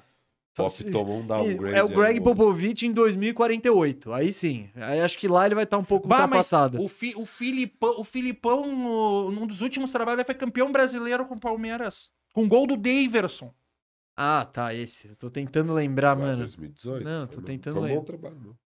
Cara, o Filipão é um monstro. Filipão é um dos maiores treinadores da história do futebol brasileiro. Ele é. Não, ele é. Ele E, e Não. vocês estão comparando com Doc Rivers, que o Phil Jackson falou, é. cara. Campeão, campeão. Sim, É. campeão graças ao Kevin Garnett. Alô, alô, Rodrigo Barbosa. Tu deu o Garnett pro Boston, só Boston ser campeão. É graças ao Kevin Garnett que o Boston foi campeão em Claro, 2008. Ele é o cara. Porque o Paul Pierce aquele é, é outro, é outro. O Paul Pierce. Não, o Pierce fraco. jogou muito. Não, Ray Allen. Ali é o Kevin Garnett e o Ray Não, Allen. o Garnet é o cara. O Garnet é o cara. O. Garnett. é o Mas, cara, isso é um absurdo chamar o Doc Rivers de Filipão. Isso é um escândalo, assim, ó. Ambos têm alguns pontos positivos na carreira. Ah, só adendo, o Phil Jackson fala, né? Cara, vamos fazer isso no quarto período que o treinador deles vai entregar. Entrega. O Fili- Tu acha que o Filipão ia entregar? Não, É, e você acha que o técnico da Alemanha tava como no vestiário? Ó, O Neymar Ah, não tá joga, mas bom, eles vão tá botar o bom. Bernardo. Ele mas, gente, alegria gente, nas pernas pelo fator gente, Mineirão. Gente, gente, quem é que liga pra seleção brasileira aqui? Cara, o 7x1, querendo ou não, ligando ou não pra seleção Ah, brasileira. triste. Não, você, ele comemorou o gol do Oscar. O cara mais tonto que eu conheço é ele. Gente, Na versão Firuleco. tu- tu- por exemplo, assim, ó, se te apresentam um contrato antes da Copa do Mundo de 14, ó, o Brasil vai tomar 7x1 com o Filipão, mas o Filipão vai ser campeão brasileiro em 2018 com o Palmeiras. Tu assina? Ah, lógico. Então, é óbvio, Ah, ninguém não, tá é óbvio. aí pra seleção. Mas eu que não tenho nada a ver com o Palmeiras e com o. Eu, eu tava assistindo o jogo lá e eu nasci no Brasil. Esse é o time que eu vejo nas Copas, e aí os caras me tomam 7. Na semifinal em casa. Porra. Isso Cara. aí. Isso aí tem um peso tão grande quanto ser campeão do mundo, eu acho. Cara, eu tomei 5x0 Tipo, um do Flamengo. Eu tomei 5x0 do Flamengo numa final de Libertadores. Eu fiquei um mês sem dormir. Um mês sem dormir. Fiquei arrasado. Não conseguia dormir depois do 5x0 contra o Flamengo na, em 2019 da Copa Libertadores. Cara, tomei 7x1, puta, dormi feito um neném. Ah, não, eu, eu caguei pro 7x1. Mas Eu achei legal o 7x1. Eu tava na reda. Tava trabalhando no Diário Catarinense nessa época. E, tipo, eu tava no. Eu tava com minha televisãozinha, eu não desci pra ver no telão com a galera, eu gosto de ver o jogo sozinho. E, pô, eu, eu vendo o negócio acontecendo, eu achando animal do tipo, caramba, história. História, a história tá rolando agora. E aí eu, eu vejo a galera subindo, né, de elevador, tipo, vão saindo os gols, só vai chegando a galera atônita, assim, tipo, os caras, mano. Que que é isso? Ninguém, todo mundo tomando vários golpes, eu só olhando, caramba. Aí no finalzinho do jogo, o diretor lá de redação chama todo mundo e fala para explicar tipo a importância do que tinha rolado agora, galera. Então, ó, se tinha página que era, mano, é tudo 7 a 1 agora. Então eu, eu achei, eu achei como fato, eu achei legal até. Eu não, eu não fiquei lamentando assim. Era um Brasil que eu não tinha afinidade nenhuma aquela seleção, tipo, pô, Brasil do Filipão, do Neymar, do, pô, Cara, Bom. sabe quem é o Doc, só adendo? O Doc Rivers é o Celso Roth da, da NBA. esse é subvalorizado. Por quê? Celso Rotti? Me conta. Pô, ele, ele levou aquela porcaria daquele seu time pra segundo lugar no Campeonato Brasileiro com Tcheco, Diego Souza. Não, não, peraí, peraí. O Grêmio tinha oito pontos de vantagem do São Paulo. Pô, e terminou em segundo ainda, não, tá ele ótimo. entregou pro São Paulo. Sabe Para. como é que ele é campeão da Libertadores? É que nem o. Foi campeão da É, Libertadores. ele- Assumiu na semifinal. Assumiu na semifinal e... E- e pega na final o Chivas. Lembra porque o Chivas foi pra final da Libertadores 2010? Não. Porque na no ano anterior teve aquela gripe suína, que aí os clubes não podiam viajar pro México e jogar Libertadores. Aí botaram os clubes do México direto nas oitavas de final. Então o Chivas não jogou fase de grupos e chegou numa final de Libertadores. O Inter jogou aquela final de Libertadores já classificado pro Mundial porque Cara, se o time do México Sim. ganhar, o Inter ia, porque Não, não, porque não- tirar- porque era Então CONCACAF. ele ganhou a, a- a Copa Libertadores mais vergonhosa da história. Nossa. É, eu acho que você Olha- foi um pouco clubista nessa Não, eu, Então eu- é- Você tem razão no que você fala, porque de fato, ele- o, o Inter jogou a final contra um. ti- Tipo, ele jogou a final classificado pro Mundial. Mas e daí? Cara, o- não, não, isso não, é tudo bem. Não, eu acho que é o a que pega. final. Não, mas o que É o pega Doc, é o. o Celso Roth ou o Doc Rivers. Não, mas é o eu acho que o que di- diminui a conquista eu foi ter pavor- Eu assumido tenho pavor do na Ronaldinho. semifinal. Eu tenho pavor do Ronaldinho Gaúcho. Mas ele, na época de 98, lá treinando no Grêmio, ele deixava o Ronaldinho Gaúcho no banco. Celso Roth. Ele falou pro Douglas Costa, quando. Também é outro cara que eu não gosto. Mas quando o Douglas Costa era a base do Grêmio promissor, ele gritava assim: puta, tu é um guri de bi, tu é um guri de bi, não sei. Não gosto de bom E jogador. tava errado? Ó, o futuro mostrou que podia estar certo, mas talento tinha ali, entendeu? Talento tinha. Eu ali. É acho- o Doc Rivers. O, O Celso Roth ele é tratado como um técnico piada dos piores. Horroroso. horroroso. Né? E ele não é. Tem muitos Ah, técnicos piores. Eu acho que ele tá na média. Emerson aí, Leão é pior que Não, ele, Adilson. Batista. Mano Menezes é pior. Mas tudo Não, não, bem, é. mas tudo Não, bem. Mano que- Menezes é ok. Mas tudo bem que o Celso Roth me deu uma, uma, uma das maiores alegrias da minha vida. Ele me deu uma Zemp. Ah, ele esse- é semifinal do, Do do. Mundial de 2010. Que diaba. 2 a 0 Goleiro que Mazembe. diaba. É uma das minhas, uma das minhas maiores alegrias no esporte. Ó, Gustavo Mesa. Playoffs do New Calma, York calma, Knicks. vamos- vamos calma, encerrar. calma, sério. Playoffs do Knicks. Você acha que dá pra passar do Cavs? Se for Cavs. Não, então, vamos Porque dos três puxar lá, esse ninguém assunto. vai ganhar Isso, dos- o, dos o- que eu acho do Cavs. Knicks, agora, só pra concluir. Eu acho. Desculpa, eu, eu não quis trazer isso antes, assim, porque o Astral tava lá em cima. Mas eu acho que é, alto em cima, alto em cima, já diria Naldo Bene. É dele mano. essa. É, claro. Claro. É a música que ele cantou pro Will Smith. Ele cantou pro Will Smith essa Não, música. isso é verdade, isso é verdade. Tem vídeo. É tem verdade vídeo. que nem o Firu é amigo do cara lá? Não sei se é tão verdade assim. O, o, que, eu, o que eu queria dizer é.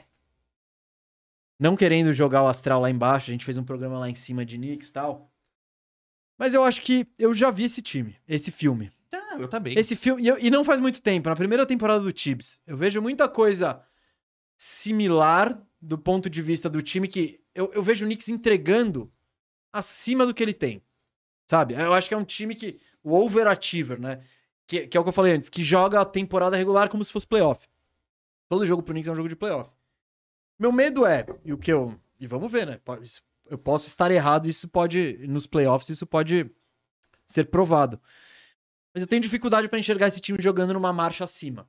Tá, mas elevando- Aí plena- mas aí eu entro no que o Che- vou ao encontro do que o Cheque disse. O Cheque disse, cara, playoff é momento da superestrela. Que, O não, Knicks tem. que o O Knicks não, não tem. Então. O Jalen Brunson pode ser craque. Eu acho Isso. o Jalen Brunson craque. Mas ele não tem ainda esse status de superestrela. Pode se tornar? Então, Pode. ele- talvez ele mostre Pode. isso nos playoffs. Talvez eu acho ele que mostre não. isso. É, Ele já Então- mostrou um pouco nos playoffs passados como ele assumiu o Dallas em alguns momentos difíceis, difíceis do Dallas, né? Mas a gente não guarda uma expectativa de holofote em cima do Jalen Brunson nos playoffs.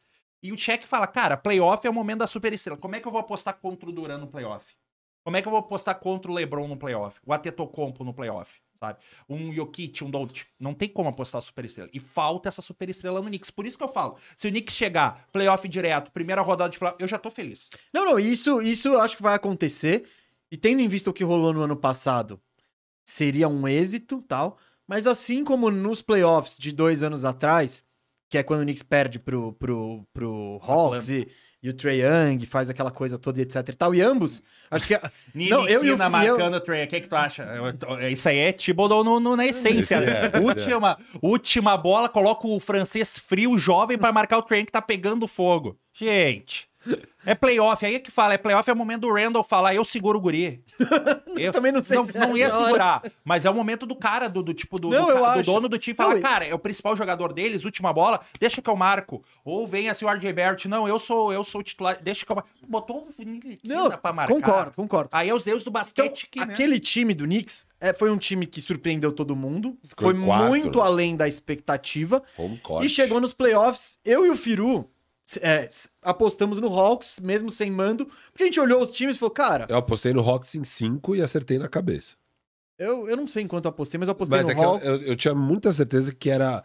Tinha uma disparidade entre Sim, os de dois, talento, assim, é de, de, talento. talento. Então, e eu vejo o Knicks chegando nesses playoffs de forma parecida. Eu não. Quem Eu eles discordo. pegarem. Não, não, então. Quem eles pegarem, eu acho que vai haver uma disparidade de talento. E, por exemplo, aí a gente vai ver. Eu, eu, eu não consigo ver o Julius Randle sendo confiável numa reta É. final de jogo. Porque vai precisar ser. A bola vai cair na mão dele e ele vai querer isso. Porque a gente já vê ele fazendo isso. Tipo, não, não, daqui que agora eu que vou decidir. Eu não consigo ver, ver ele sendo eficiente, entregando com marcações melhores, com esquemas feitos pra enfrentar o Knicks, sabe?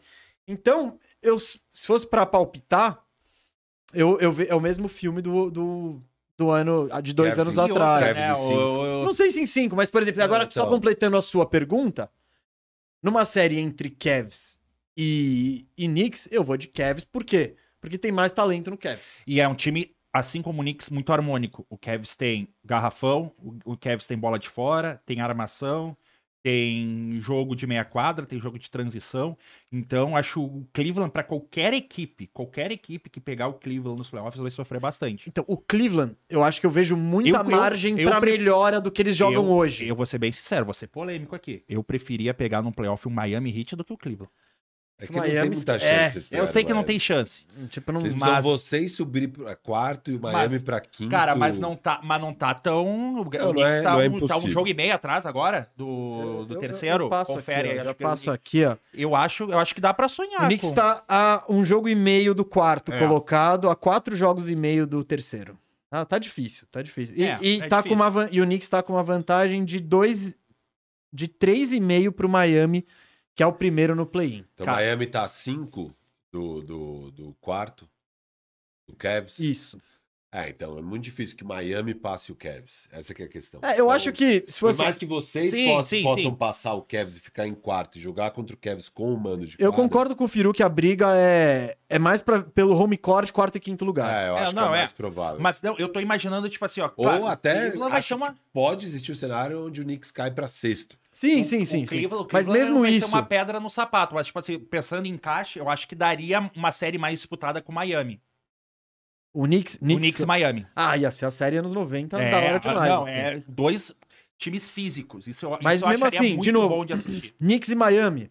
Eu aposto em O Miami. Jimmy Bam, Não, eu, acho, Então, é eu tipo, acho. É, eu apostaria. Esse é o, proble esse é o problema Pode que eu ser. vejo no Knicks. Mas eu, assim. exemplo, assim, ó, o Knicks Mas- e Cleveland. Eu, assim, ó, eu apostaria eu, em Cleveland em 5.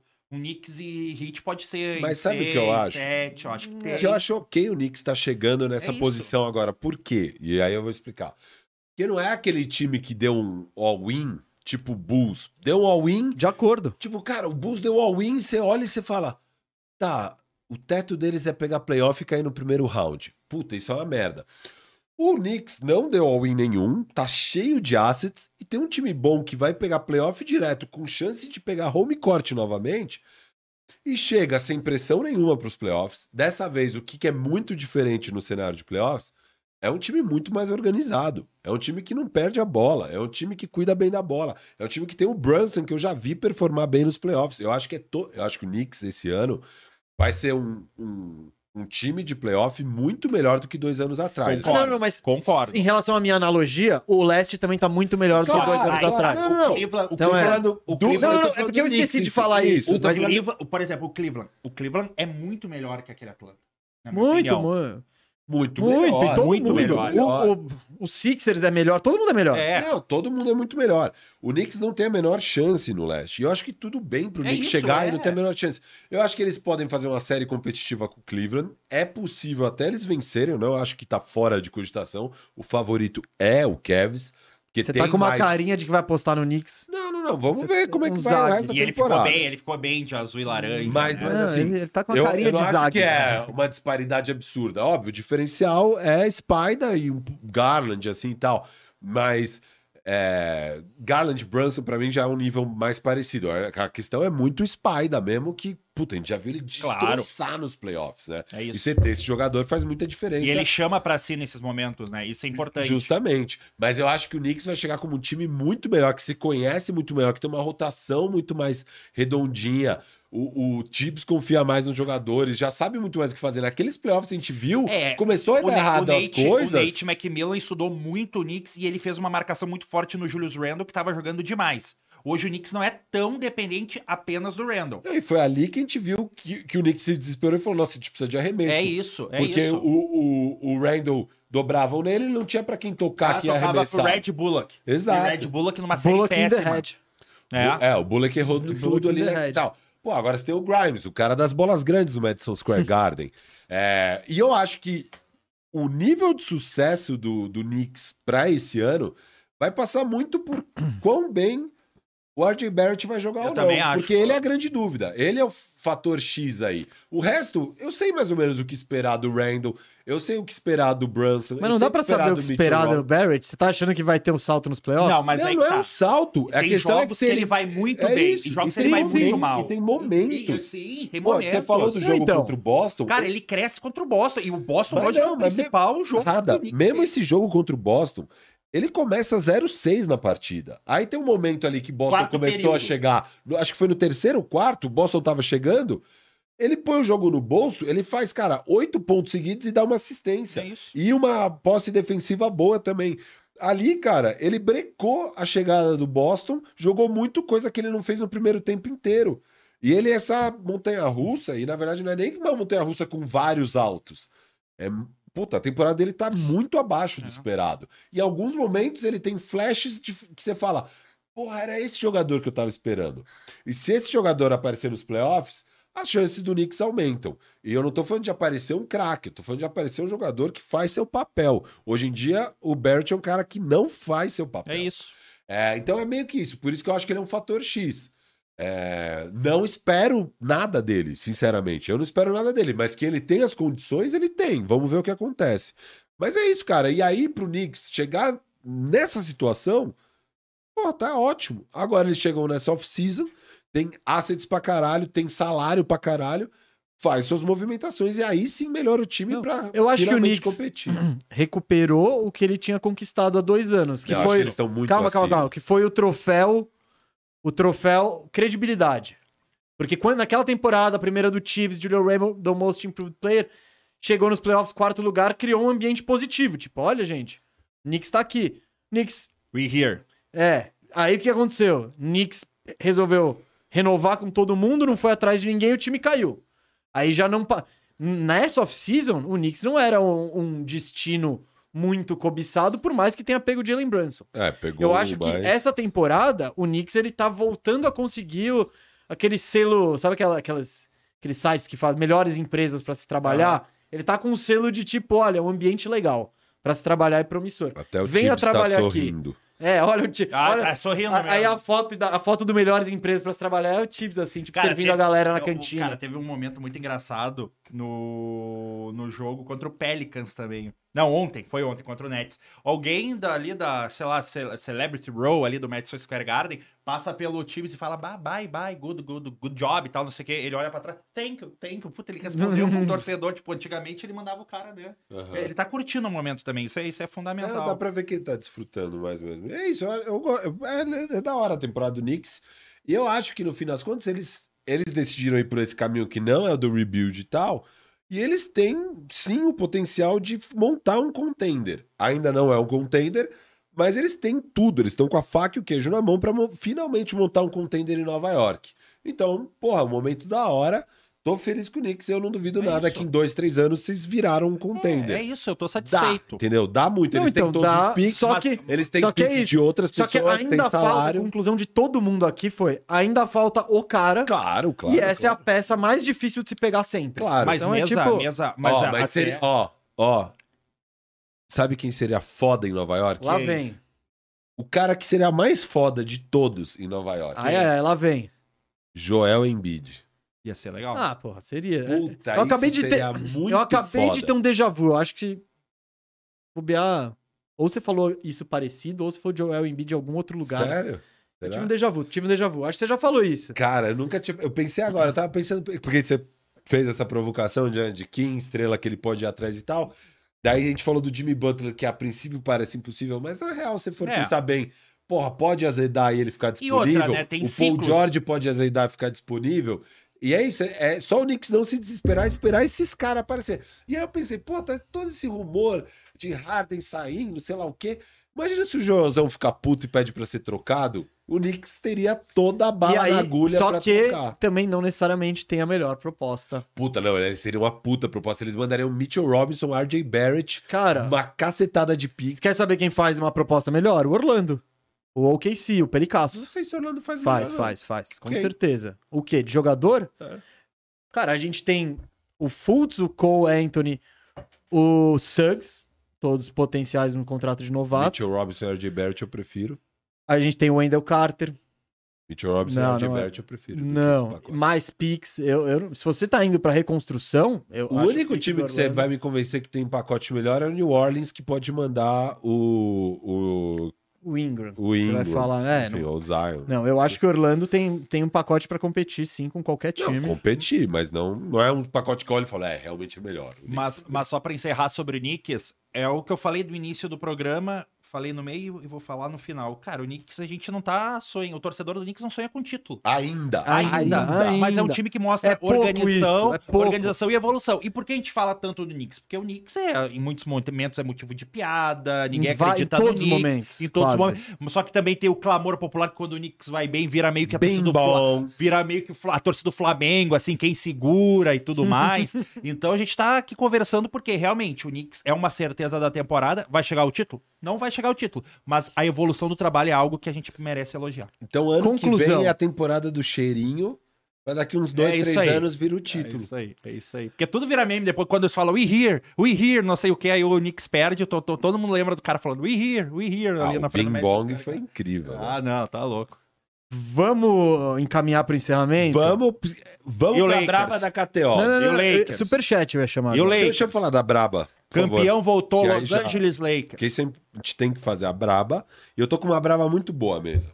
Muito boa mesmo. Não, a gente tem que fazer superchat também, né? Eu sei. É. Põe na tela, diretor, por favor.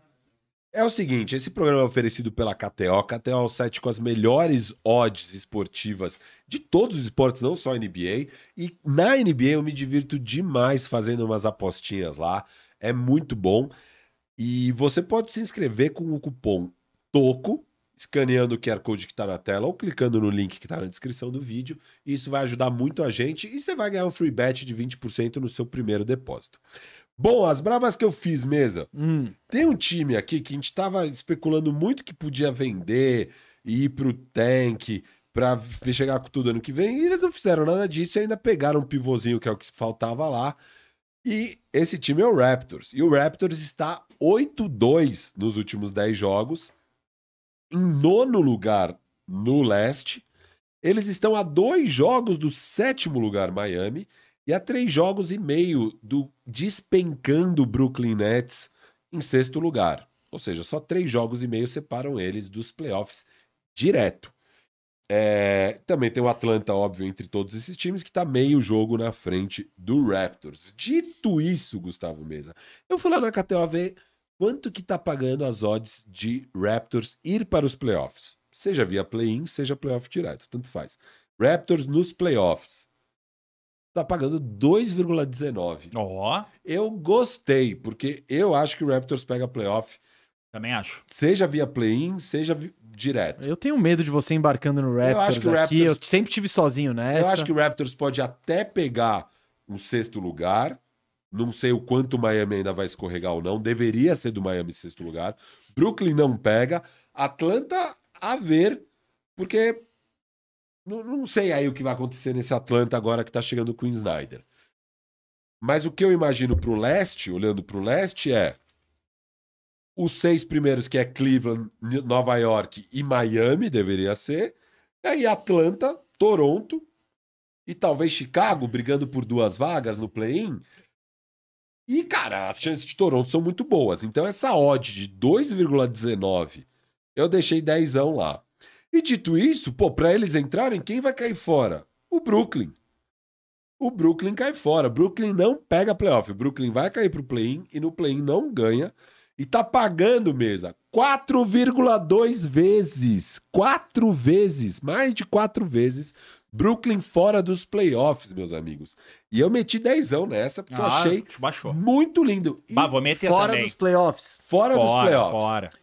Então não vai sobreviver ao play-in. Não vai sobreviver ao play-in. Eu É gosto isso. mais dessa do que da do Toronto. Óbvio, quatro vezes, pô. então, a do Toronto, não é- quando você foi criando a expectativa. Você achou que ia vir um três vezes? É, eu, achei, eu tava esperando um retorno Não, maior. não, Não, mas eu é, que- acho é que- é que bem chega, provável É que chega um momento que, por exemplo, Toronto e Chicago falou: ah, vamos ficar com esse elenco, beleza, não rolou troca, então vamos pegar até o Não, final. porque olha, aqui eu E acho falo, que o Toronto tem hoje- um time que, que dá pra chegar mesmo. Toronto tá mais redondinho que o Atlanta. Precisa ver se o Queen Snyder em pouco tempo vai dar um jeito no Atlanta, mas não, dá é pra fácil. confiar no Washington também, Chi- né? Washington não dá pra confiar, Chicago não dá pra confiar, Brooklyn eu tenho certeza que vai caindo. Não, não, eu, eu, eu, Toronto- eu acho que existe essa possibilidade. Eu já falei, falei no programa passado.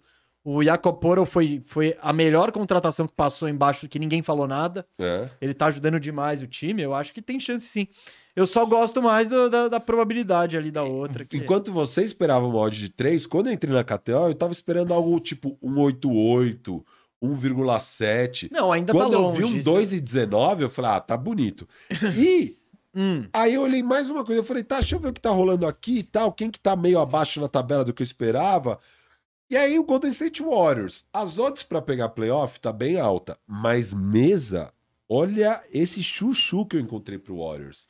O over-under de vitórias do Warriors tá em 42 e meio.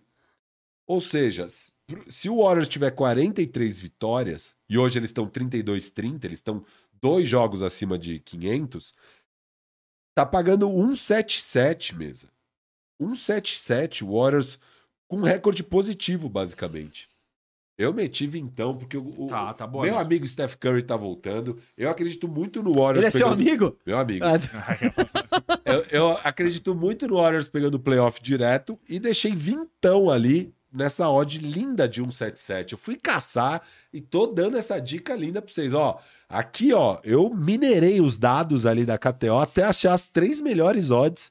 E a do Brooklyn eu acho que vocês não podem perder. É, essa aí até eu vou.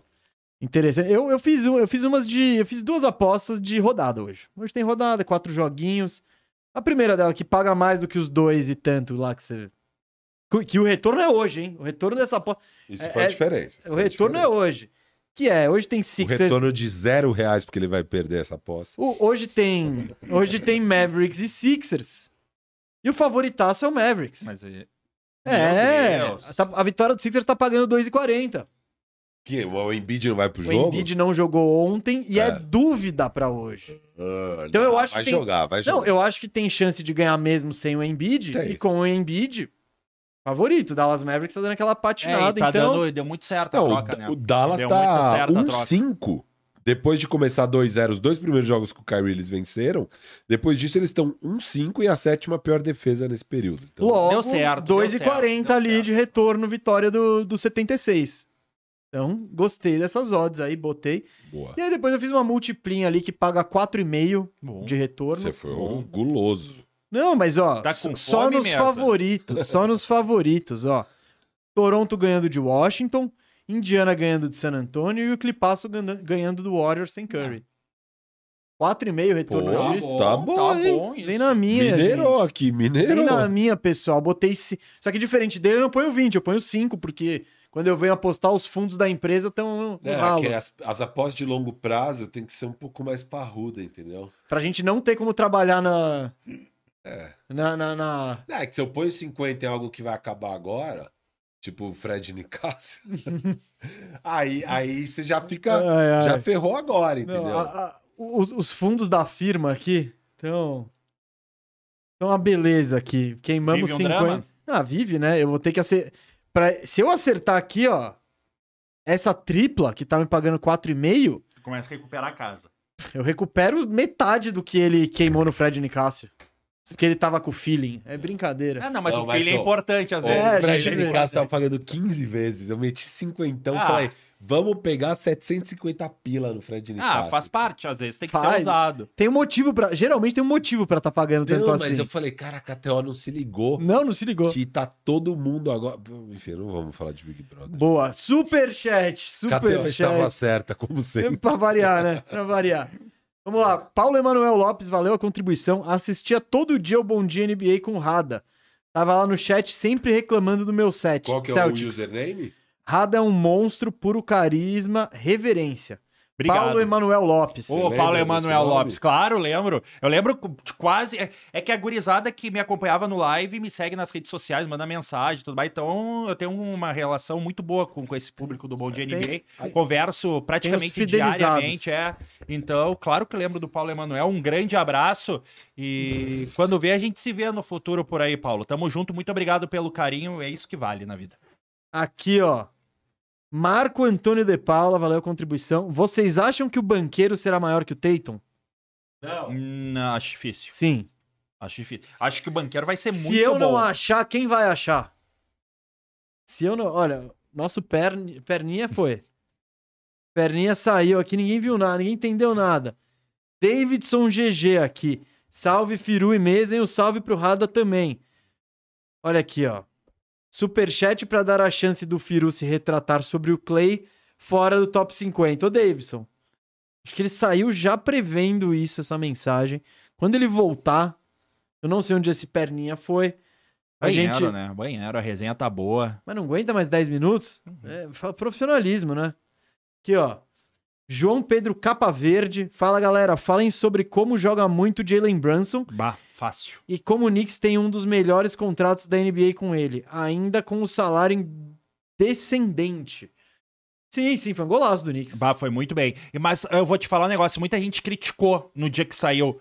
E eu falei, cara, Eu até fiquei assustado tudo isso pelo Jalen Brunson, só que aí começou a sair outros agentes livres, os caras pagando demais por, por- por vários jogadores. Eu falei, cara, até que saiu barato pra um jogador que realmente o Knicks precisava. Porque eu gosto de falar que o playmaker é o, fac- o facilitador. Pô, o Jalen Brunson tá facilitando os caminhos pro Knicks. Além de pontuar e ser um cara que tem uma habilidade muito grande em pontuar, ele tá facilitando o jogo do Mitchell Robinson, tá facilitando o jogo do, do Randall, do Grimes, até do RJ Barrett, quando o RJ Barrett tá bem. Então ele é um fac- facilitador e faltava essa peça do Knicks. Então eu acho que o Knicks pagou barato pelo Jalen Brunson. Não, e é, e é o que eu falei antes. Mesmo que o encaixe, blá blá blá, o que for, você pegou esse cara de graça e hoje você tem um asset. Então é, É um isso. bom negócio, é um bom negócio. Deu, deu no saco do Jalen Brunson, pô, você, o Emmanuel Quickly virou o melhor armador da liga. Pô, você pode trocar esse cara ainda e pegar mais coisas aí, pegar Isso. jogador, pegar assets, enfim. Golaço do Knicks. Marco Antônio quer saber de novo aqui, ó. Knicks surrando Boston na temporada regular. Surra nos playoffs também? Não, diferente. Diferente. Diferente, diferente. O playoff é outra É, eu, não- eu acho que não tem a menor chance do Boston, do, do é Boston outra ser eliminado história. pelo Knicks, assim, tipo, menor. É, menor, menor, menor. Jefferson Talha Pietra aqui. Fala, galera, gostaria de saber de vocês se apenas o título impede o Suns de ser um fracasso. Hashtag Uno de firma com o escada. Ah, eu acho que, que o Suns foi pro all-in e se não conquistar um título com esse elenco, É um espião. com esse time, eu sinceramente, eu sinceramente acho que vai ser um fracasso. A gente Fizemos. discutiu isso, a gente discutiu um isso fracasso. na Toco Tuesday, firmeza e prateleiras, e eu e o Firu tivemos uma opinião divergente. Eu acho que o Firu acha que vai ser um fracasso. Eu acho que não. Eu acho que mas- esse ano, Rada, a desculpa ainda existe. Ca- Não, mas eu vou, eu vou te falar um negócio Mas eu mesmo. acho que o Rada quis dizer Quando no tu abre, período é do- no Ah, não, período. não, não, no período não, não, não, período. não, não. se Eu esse tô falando Suns não ganhar o título agora. é fracasso. Porque, por exemplo, assim, eles abriram mão de um Mikal Bridges, que pra mim joga muito, um Cam Johnson que também é um gatilho interessante, abriram mão de um elenco de peças jovens pra Ah, eles ir abriram atrás mão daquela timeline jovem que podia ser o seu core de Booker, Isso. Mikal, Aiton. Isso. E, E aí Johnson. vai montando, eles falam, não, é agora. É né? isso. E aí eles falaram o Não, não, seguinte: eu beleza. vou abrir mão de um elenco que já me levou à final, mas faltou algo a mais pra ser campeão, porque eu quero ser campeão. Eles não abriram mão dos dois, porque, ah, eu quero ter um time mais. Não, eles abriram mão porque eles querem ser campeões. Isso, não, concordo, concordo. Quero chegar em mais uma Pense- final eu, de eu tô falando, esse ano eu acho que ainda há a desculpa do, olha, o cara chegou no meio do ano, Pode etc e ser. tal. né? Beleza. No final do período, Mas- seja ele quanto dure, Mas, mesa, tri- vai Fracasso, 39 fracasso, anos o fracasso. Paul Mas, também, ó, né? discutimos os times mais pressionados da NBA no e os momento. menos também. Isso. e tá lá na nossa Toco Tuesday de terça-feira. Foi Ó, muito ó, bom. o Perna, programa. Perna. Foi muito bom o programa. Foi excelente. Não, e eu, e eu vou ser bem sincero. O Phoenix Suns, se em duas temporadas não conseguiu sonhar do título, esquece. Esquece. Rebuild geral. Ah, é. Eles, É ah, não, mas geral. o futuro é, é, é o meio que isso. É vai um acabar Chris geral, Paul, vai acabar é. Duran, e eles vão tentar manter Booker e montar o time em volta Sabe? dele. Então é. Mas concordo, tô de é um acordo. all-in. todos aqui E acho que não, e concordamos. acho que ó. o Phoenix não faz errado. Chegou até uma final e perdeu, depois viu que faltou algo a mais pra repetir o sucesso daquela temporada anterior e falou, cara, Né? se Eles é- tinham que fazer isso. se essa, te- se, cara, se a gente chegou numa final e não ganhou e a gente tá regredindo a essa qualidade coletiva, a gente tem que fazer algo porque a gente tem que tirar o último gás do Chris Paul, a gente tem que aproveitar o- esse bom momento do Booker, o Aiton, que ainda a gente não sabe se ele tá curtindo tá em Phoenix, que foi meio nebulosa, né, a situação dele ali do, do- do- da extensão de contrato. Então, cara, é agora ou nunca. É E agora ou vai nunca. ser agora. Vai ser campeão, Tu acha? eu acho. Vamos ver, vamos Eu ver. acho- Agora acho- é o bloco. Daqui a pouco tem um bloco Firu, mas ó, só chegou um último superchat que é do Johnny Arguello aqui. Que bloco do Firu? Você vai descobrir. Curry pipoqueiro sem Curry pipoqueiro sem um monte de All-Star do lado não passa nem do play-in. Johnny, aqui acho que você não encontrará muito apoio para essas palavras, Não mas vai- estão Não não é que ele chamou eco. Curry de pipoqueiro? chamou isso? Curry de pipoqueiro. Não, não é. Pipo Curry. Não, não é, Pipo não é, Curry. não é. Não, não, não. É. Pop Curry. Próximo. Próximo. Johnny, mas respeitamos as opiniões aqui, você tem todo o direito de Não achar muito. isso. Não Tem, respeito. tem, tem, não tem. respeito essa opinião, não. Ele mandou um hashtag apenas fatos aqui. Hum. É... Eu, eu gosto dessas opiniões Né? polêmas. Não concordo. Não concordo. Não, não, Mas, o Curry- o mas Curry é não dá. uma hashtag opinião. É. Não é uma hashtag fato. É. Opi- Ah. opi- ah, tipo assim, opinião, respeito. Não concordo, mas respeito. Isso, exa- exatamente. Agora vamos lá. O que, que queriam saber do Firu aqui? Porque agora eu preciso voltar no tempo. Eh, Queriam saber do Clay Thompson. Isso, salve Firu e mesa, salve pro Rada também, superchat pra dar a chance do Firu se retratar sobre Clay fora do top 50. Davidson GG. Se pegar o, o- a temporada inteira, eu acho que ele ainda não é um top 50 na temporada inteira, provavelmente. É, esse últimos 10 jogos, sem dúvida, um top 50. Temporada inteira, com certeza tem 50 jogadores que eu pegaria antes. Top 100 do Firu vai sair em algum momento, talvez. E aí vocês veem onde ele põe. Tá mas pra sair, tá pra mas sair. tá, tá- tá- tá no forno. A nova versão. Semana que vem sai. Davidson, e aí você vai ver se o Firu, se sua mensagem fez a pressão necessária em cima do Firu. Vamos lá. Arthur de Abreu, momento BBB Firu sobre a eliminação do Dr. Fred.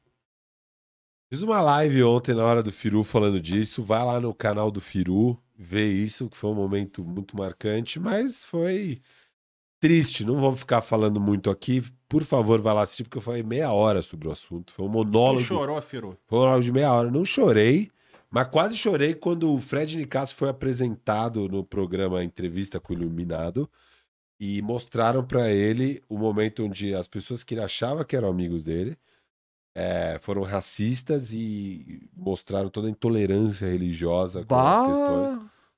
É assunto Aí ó, o sério. Bá, o Bá tá pegando. E foi bem zoado isso aí. E foi, Não. foi de partir o coração a hora que ele vê a cena das pessoas que ele gosta, ele achava que eram próximas a ele, sendo realmente racistas e preconceituosas é, com ele, um jeito grotesco, um crime, na verdade, né? Ele vendo o crime que cometeram contra ele, foi, foi bem triste, bem triste.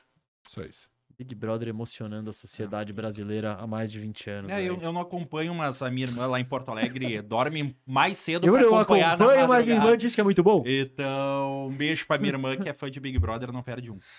E agora aqui, ó, ainda pra encerrar o assunto, Pedro Cassol, vamos falar de coisa séria. E agora, Firu, com essa injustiça absurda que aconteceu com o nosso Dr. Fred, vamos torcer pra quem? A pergunta, ela é bem simples. Pra quem? Eu vou torcer para Domitila. Eu não sei quem é. A Domitila Becker, lembra da... É Ela- Gol? Sport TV? É, É verdade. Que não deve ser ela. Não deve não, ser ela. É uma outra Domitila. Tá aí o Fred Ah, do. Desimpedidos. Es- O Boco Roso? É o ele, Bo- é, palmeirense. pior. Roso, puta que pariu. ele é o pior personagem do Big Brother. Eu vejo a hora que Boco Roso seja eliminado dessa casa. Mas que Quer é o- dizer, agora eu não tô nem aí porque eu não tô mais assistindo. Fred, Mas- eu não tenho nada contra você, meu irmão. Se Também quiser não. aqui Não, parcerias, eu tenho DM, nada contra o Fred. Ah, agora, Não, agora não. você tá nessas. Não, ele é, ele é um cara É. legal. Aí, ó, até, até, até o. Gustavo chamou de pipoqueiro aqui. Não, não. É, são duas coisas diferentes. O Boco Roso parece ser um cara muito legal, gente boa, tal, tal, tal. Pro Big Brother é uma porcaria. Ele tem. O toca o Big Fone ele faz assim. Não, não, não. Fre- O Boco Roso. Sai do BBB e vem ser um cara legal aqui fora. Que ele é um cara legal. não- Não, eu acho que seu apelo convenceu super ele. Eu- Vem ser um cara legal aqui no Firmeza Redonda. Vai, ele, ele gosta de NBA, né? Ah, não. ele é- gosta, mas depois dessas palavras dele, eu acho que Ah, ele não vai não. estar motivado a vir aqui, Ah, não. não, não. Ele sabe, ele sabe, ele sabe o que ele, Ele tá sabe fazendo. quem é de ele verdade. Quem é de verdade sabe quem é de Até mentira. porque papo reto não faz curva. Não, eu- É tem um bagulho isso. que eu odeio são os termos que surgem e se popularizam no O- Big que Brother. foguete não dá ré? Isso é Big Brother também? Não sei, eu sei que tu agonizada usa ah, foguete não dá ré. Não, não é de Big Brother, mas é. Você sabe, ele nem sabe que a gurizada fala isso. Não, eu não, eu não, eu não sei, eu não O sei. cara é muito por fora. Bora! Mas. Tem mais superchat? Hum, acho que não, acho que é isso, gente. Estouramos o programa aqui está por mesmo. aqui. Vamos agradecer ele, o monstro sagrado Leonardo Radaeli. Não, não começa. Não, não, não, não. Não Você, começa. você brilhou muito hoje. Obrigado. Você Obrigado. brilhou muito. A Monstro. audiência gostou. E se não gostou, a audiência tá errada. E todo torcedor do todo torcedor do Knicks que é convidado desse programa torna o programa um programa caótico. Ah, sim. é uma Ah, é regra. óbvio, é Eu óbvio. acho que não tem como você torcer pro Knicks E e, não- e não, não ter o caos na caótico, sua é. vida. É. Ah, mas eu sou caótico por natureza, Exato. né? Eu, Pô, como é Não, que eu ia torcer pra outro time que não fosse Exato. o Knicks? De Júri Fonseca vem É, aqui, é pô, uma loucura. sabe? Ah, não. Se vier os tem dois, a como. gente não fala de basquete. Ah, é. Se vier o Rada e o Yuri juntos aqui, põe os dois a camisa do Knicks, a gente não sai nem do Ah, tá futebol. louco, é verdade. A gente é ia parar verdade. no, no, no- no palestra aqui, falando de Rony. Bom jogador. Gustavo Mesa, dá tchau pra audiência. Não. Na minha voz não é assim. Não, se é se você tá imitando grossa. o Neto, o Milton Neves, eu quero que você se de- se dedique mais na minha Tá, imitação. eu, eu vou aprender a fazer a sua imitação. Boa. Radar, que honra recebê-lo, foi isso. demais. Voltará mais vezes. Torce pro seu time brilhar muito. Que Vou. aí, aí é motivo, é motivo pra gente chutar o Bucks pra baixo do tapete Não, aqui que isso. e falar de outra. Eu Ah, adoro o. Bucks, eu adoro o Bucks. Não, eu também. Não, mas- ah, quero uma. Pô, quero agradecer. Eu falei aqui do, do carinho que eu tenho por vocês, eu acompanho vocês direto. Até pra mim é, é meio surreal aqui estar participando do programa de vocês, porque vocês são duas lendas, duas referências que eu tenho. Então, só quero agradecer por todo o carinho, por toda a oportunidade que vocês me deram. Foi uma honra e fico aberto aí pra mais convites. E quem gostou aí da minha participação, um beijo no coração. Quem não gostou, vou tentar melhorar na próxima. Mas é isso, muito o pessoal obrigado. te encontra como? Ah, Léo Radaeli no Instagram, Léo Radaeli com três L's, porque eu sou tricampeão da América. Então, Léo Radaeli com três L's. É sério, três É, L's? três L's. É Léo Radaeli. Eu botei justamente quando eu fui procurar Leonardo Radaeli, não tinha. Já tinha, né, Leonardo Radaeli. Falei, cara, o que, que eu posso. Ah, puta, três L's que eu sou tricampeão da América. Aí eu fiz e tinha. Não tinha. Aí eu botei Léo Radaeli com três L's no Instagram. Só tem Instagram. Twitter eu saí, aquela rede social do, do, do ódio. É. Facebook eu não tô também, tô Por só isso lá no que você não Instagram. sabe É as gírias de jovem. e- Não, mas eu que tô te ensinando as gírias Ah, do não, jovem. Todo mundo sabe. Mas eu tô Que no gírias? TikTok também. Não, não. Do Viu? Eu sou TikTok? tão Ah, jovem que não, eu tô é. no TikTok. Meu, meu, meu filho foi muito engraçado outro dia. A última história pra encerrar. Foi muito engraçado outro dia porque eu falei qualquer coisa. Não, não sei o quê, porque o TikTok. Ele olhou pra mim e falou: Você sabe o que é TikTok? Então Cara, ele. tá um perigo esse TikTok aí. E aí, e aí eu fico zoando ele, né? O João, do tipo que eu falo que eu vou fazer dancinha pro TikTok. E, mano, ele não consegue me ver dançando, ele morre de vergonha, assim. E aí eu começo, normal, pá, né? assim, ele, pai, para. Aí eu falei, aí eu pedi, eu falei, João, faz uma dancinha de TikTok aí. Ele falou, não. Eu falei, filho, se você fizer uma dancinha de TikTok, eu fico, eu fico um ano sem fazer dancinha de TikTok. Só vou fazer dancinha de TikTok de novo quando você tiver nove anos. Ele pensou e ele aceitou. E fez a dança. Fez a dancinha do TikTok sem registro. Ah, não, não, Só mas- pra mim. Mas Ah, bom sei. contrato, bom contrato, bom acordo. bom não, ele acordo. fez um bom acordo. Ele Não, mandou bem na dancinha? Como é que era? Era uma desenrola, bate, Bate, joga, de joga de ladinho. ladinho. Pô, ele essa é sabe. clássica. Então, ele é a que ele sabe. Aí ele fez a dancinha do TikTok. Eu ia pedir pra você demonstrar a dancinha aqui, mas. você- Não, não, não. É, Você prometeu pra ele que você não ia fazer por um ano. Joga de ladinho. Ih, João. Não, não, eu Não não ia fazer no. TikTok, não pra ele. Ele não vai ver o programa depois. Não, mas é que essa aí é muito 2022, né? 2023 tem outras coisas rolando. Tem outras coisas. É, é, é do início de 22. 22, é, é. já faz tempo isso aí. É, o, João não tem TikTok, então acho que ele Che- pega o chega TikTok um ano por... depois, né? É, exato. Tá, não, tá certo, mas bom acordo, bom acordo, Bom gostei. acordo, então eu vou fazer danças de TikTok públicas com o João só quando ele fizer nove anos. Valeu, gente, foi um prazer. Estamos de volta na terça-feira ao vivo, porque tem Toco Tuesday. Toco Tuesday! E a gente ainda não sabe com o que, mas a gente volta. Isso. Valeu, gente, tamo junto.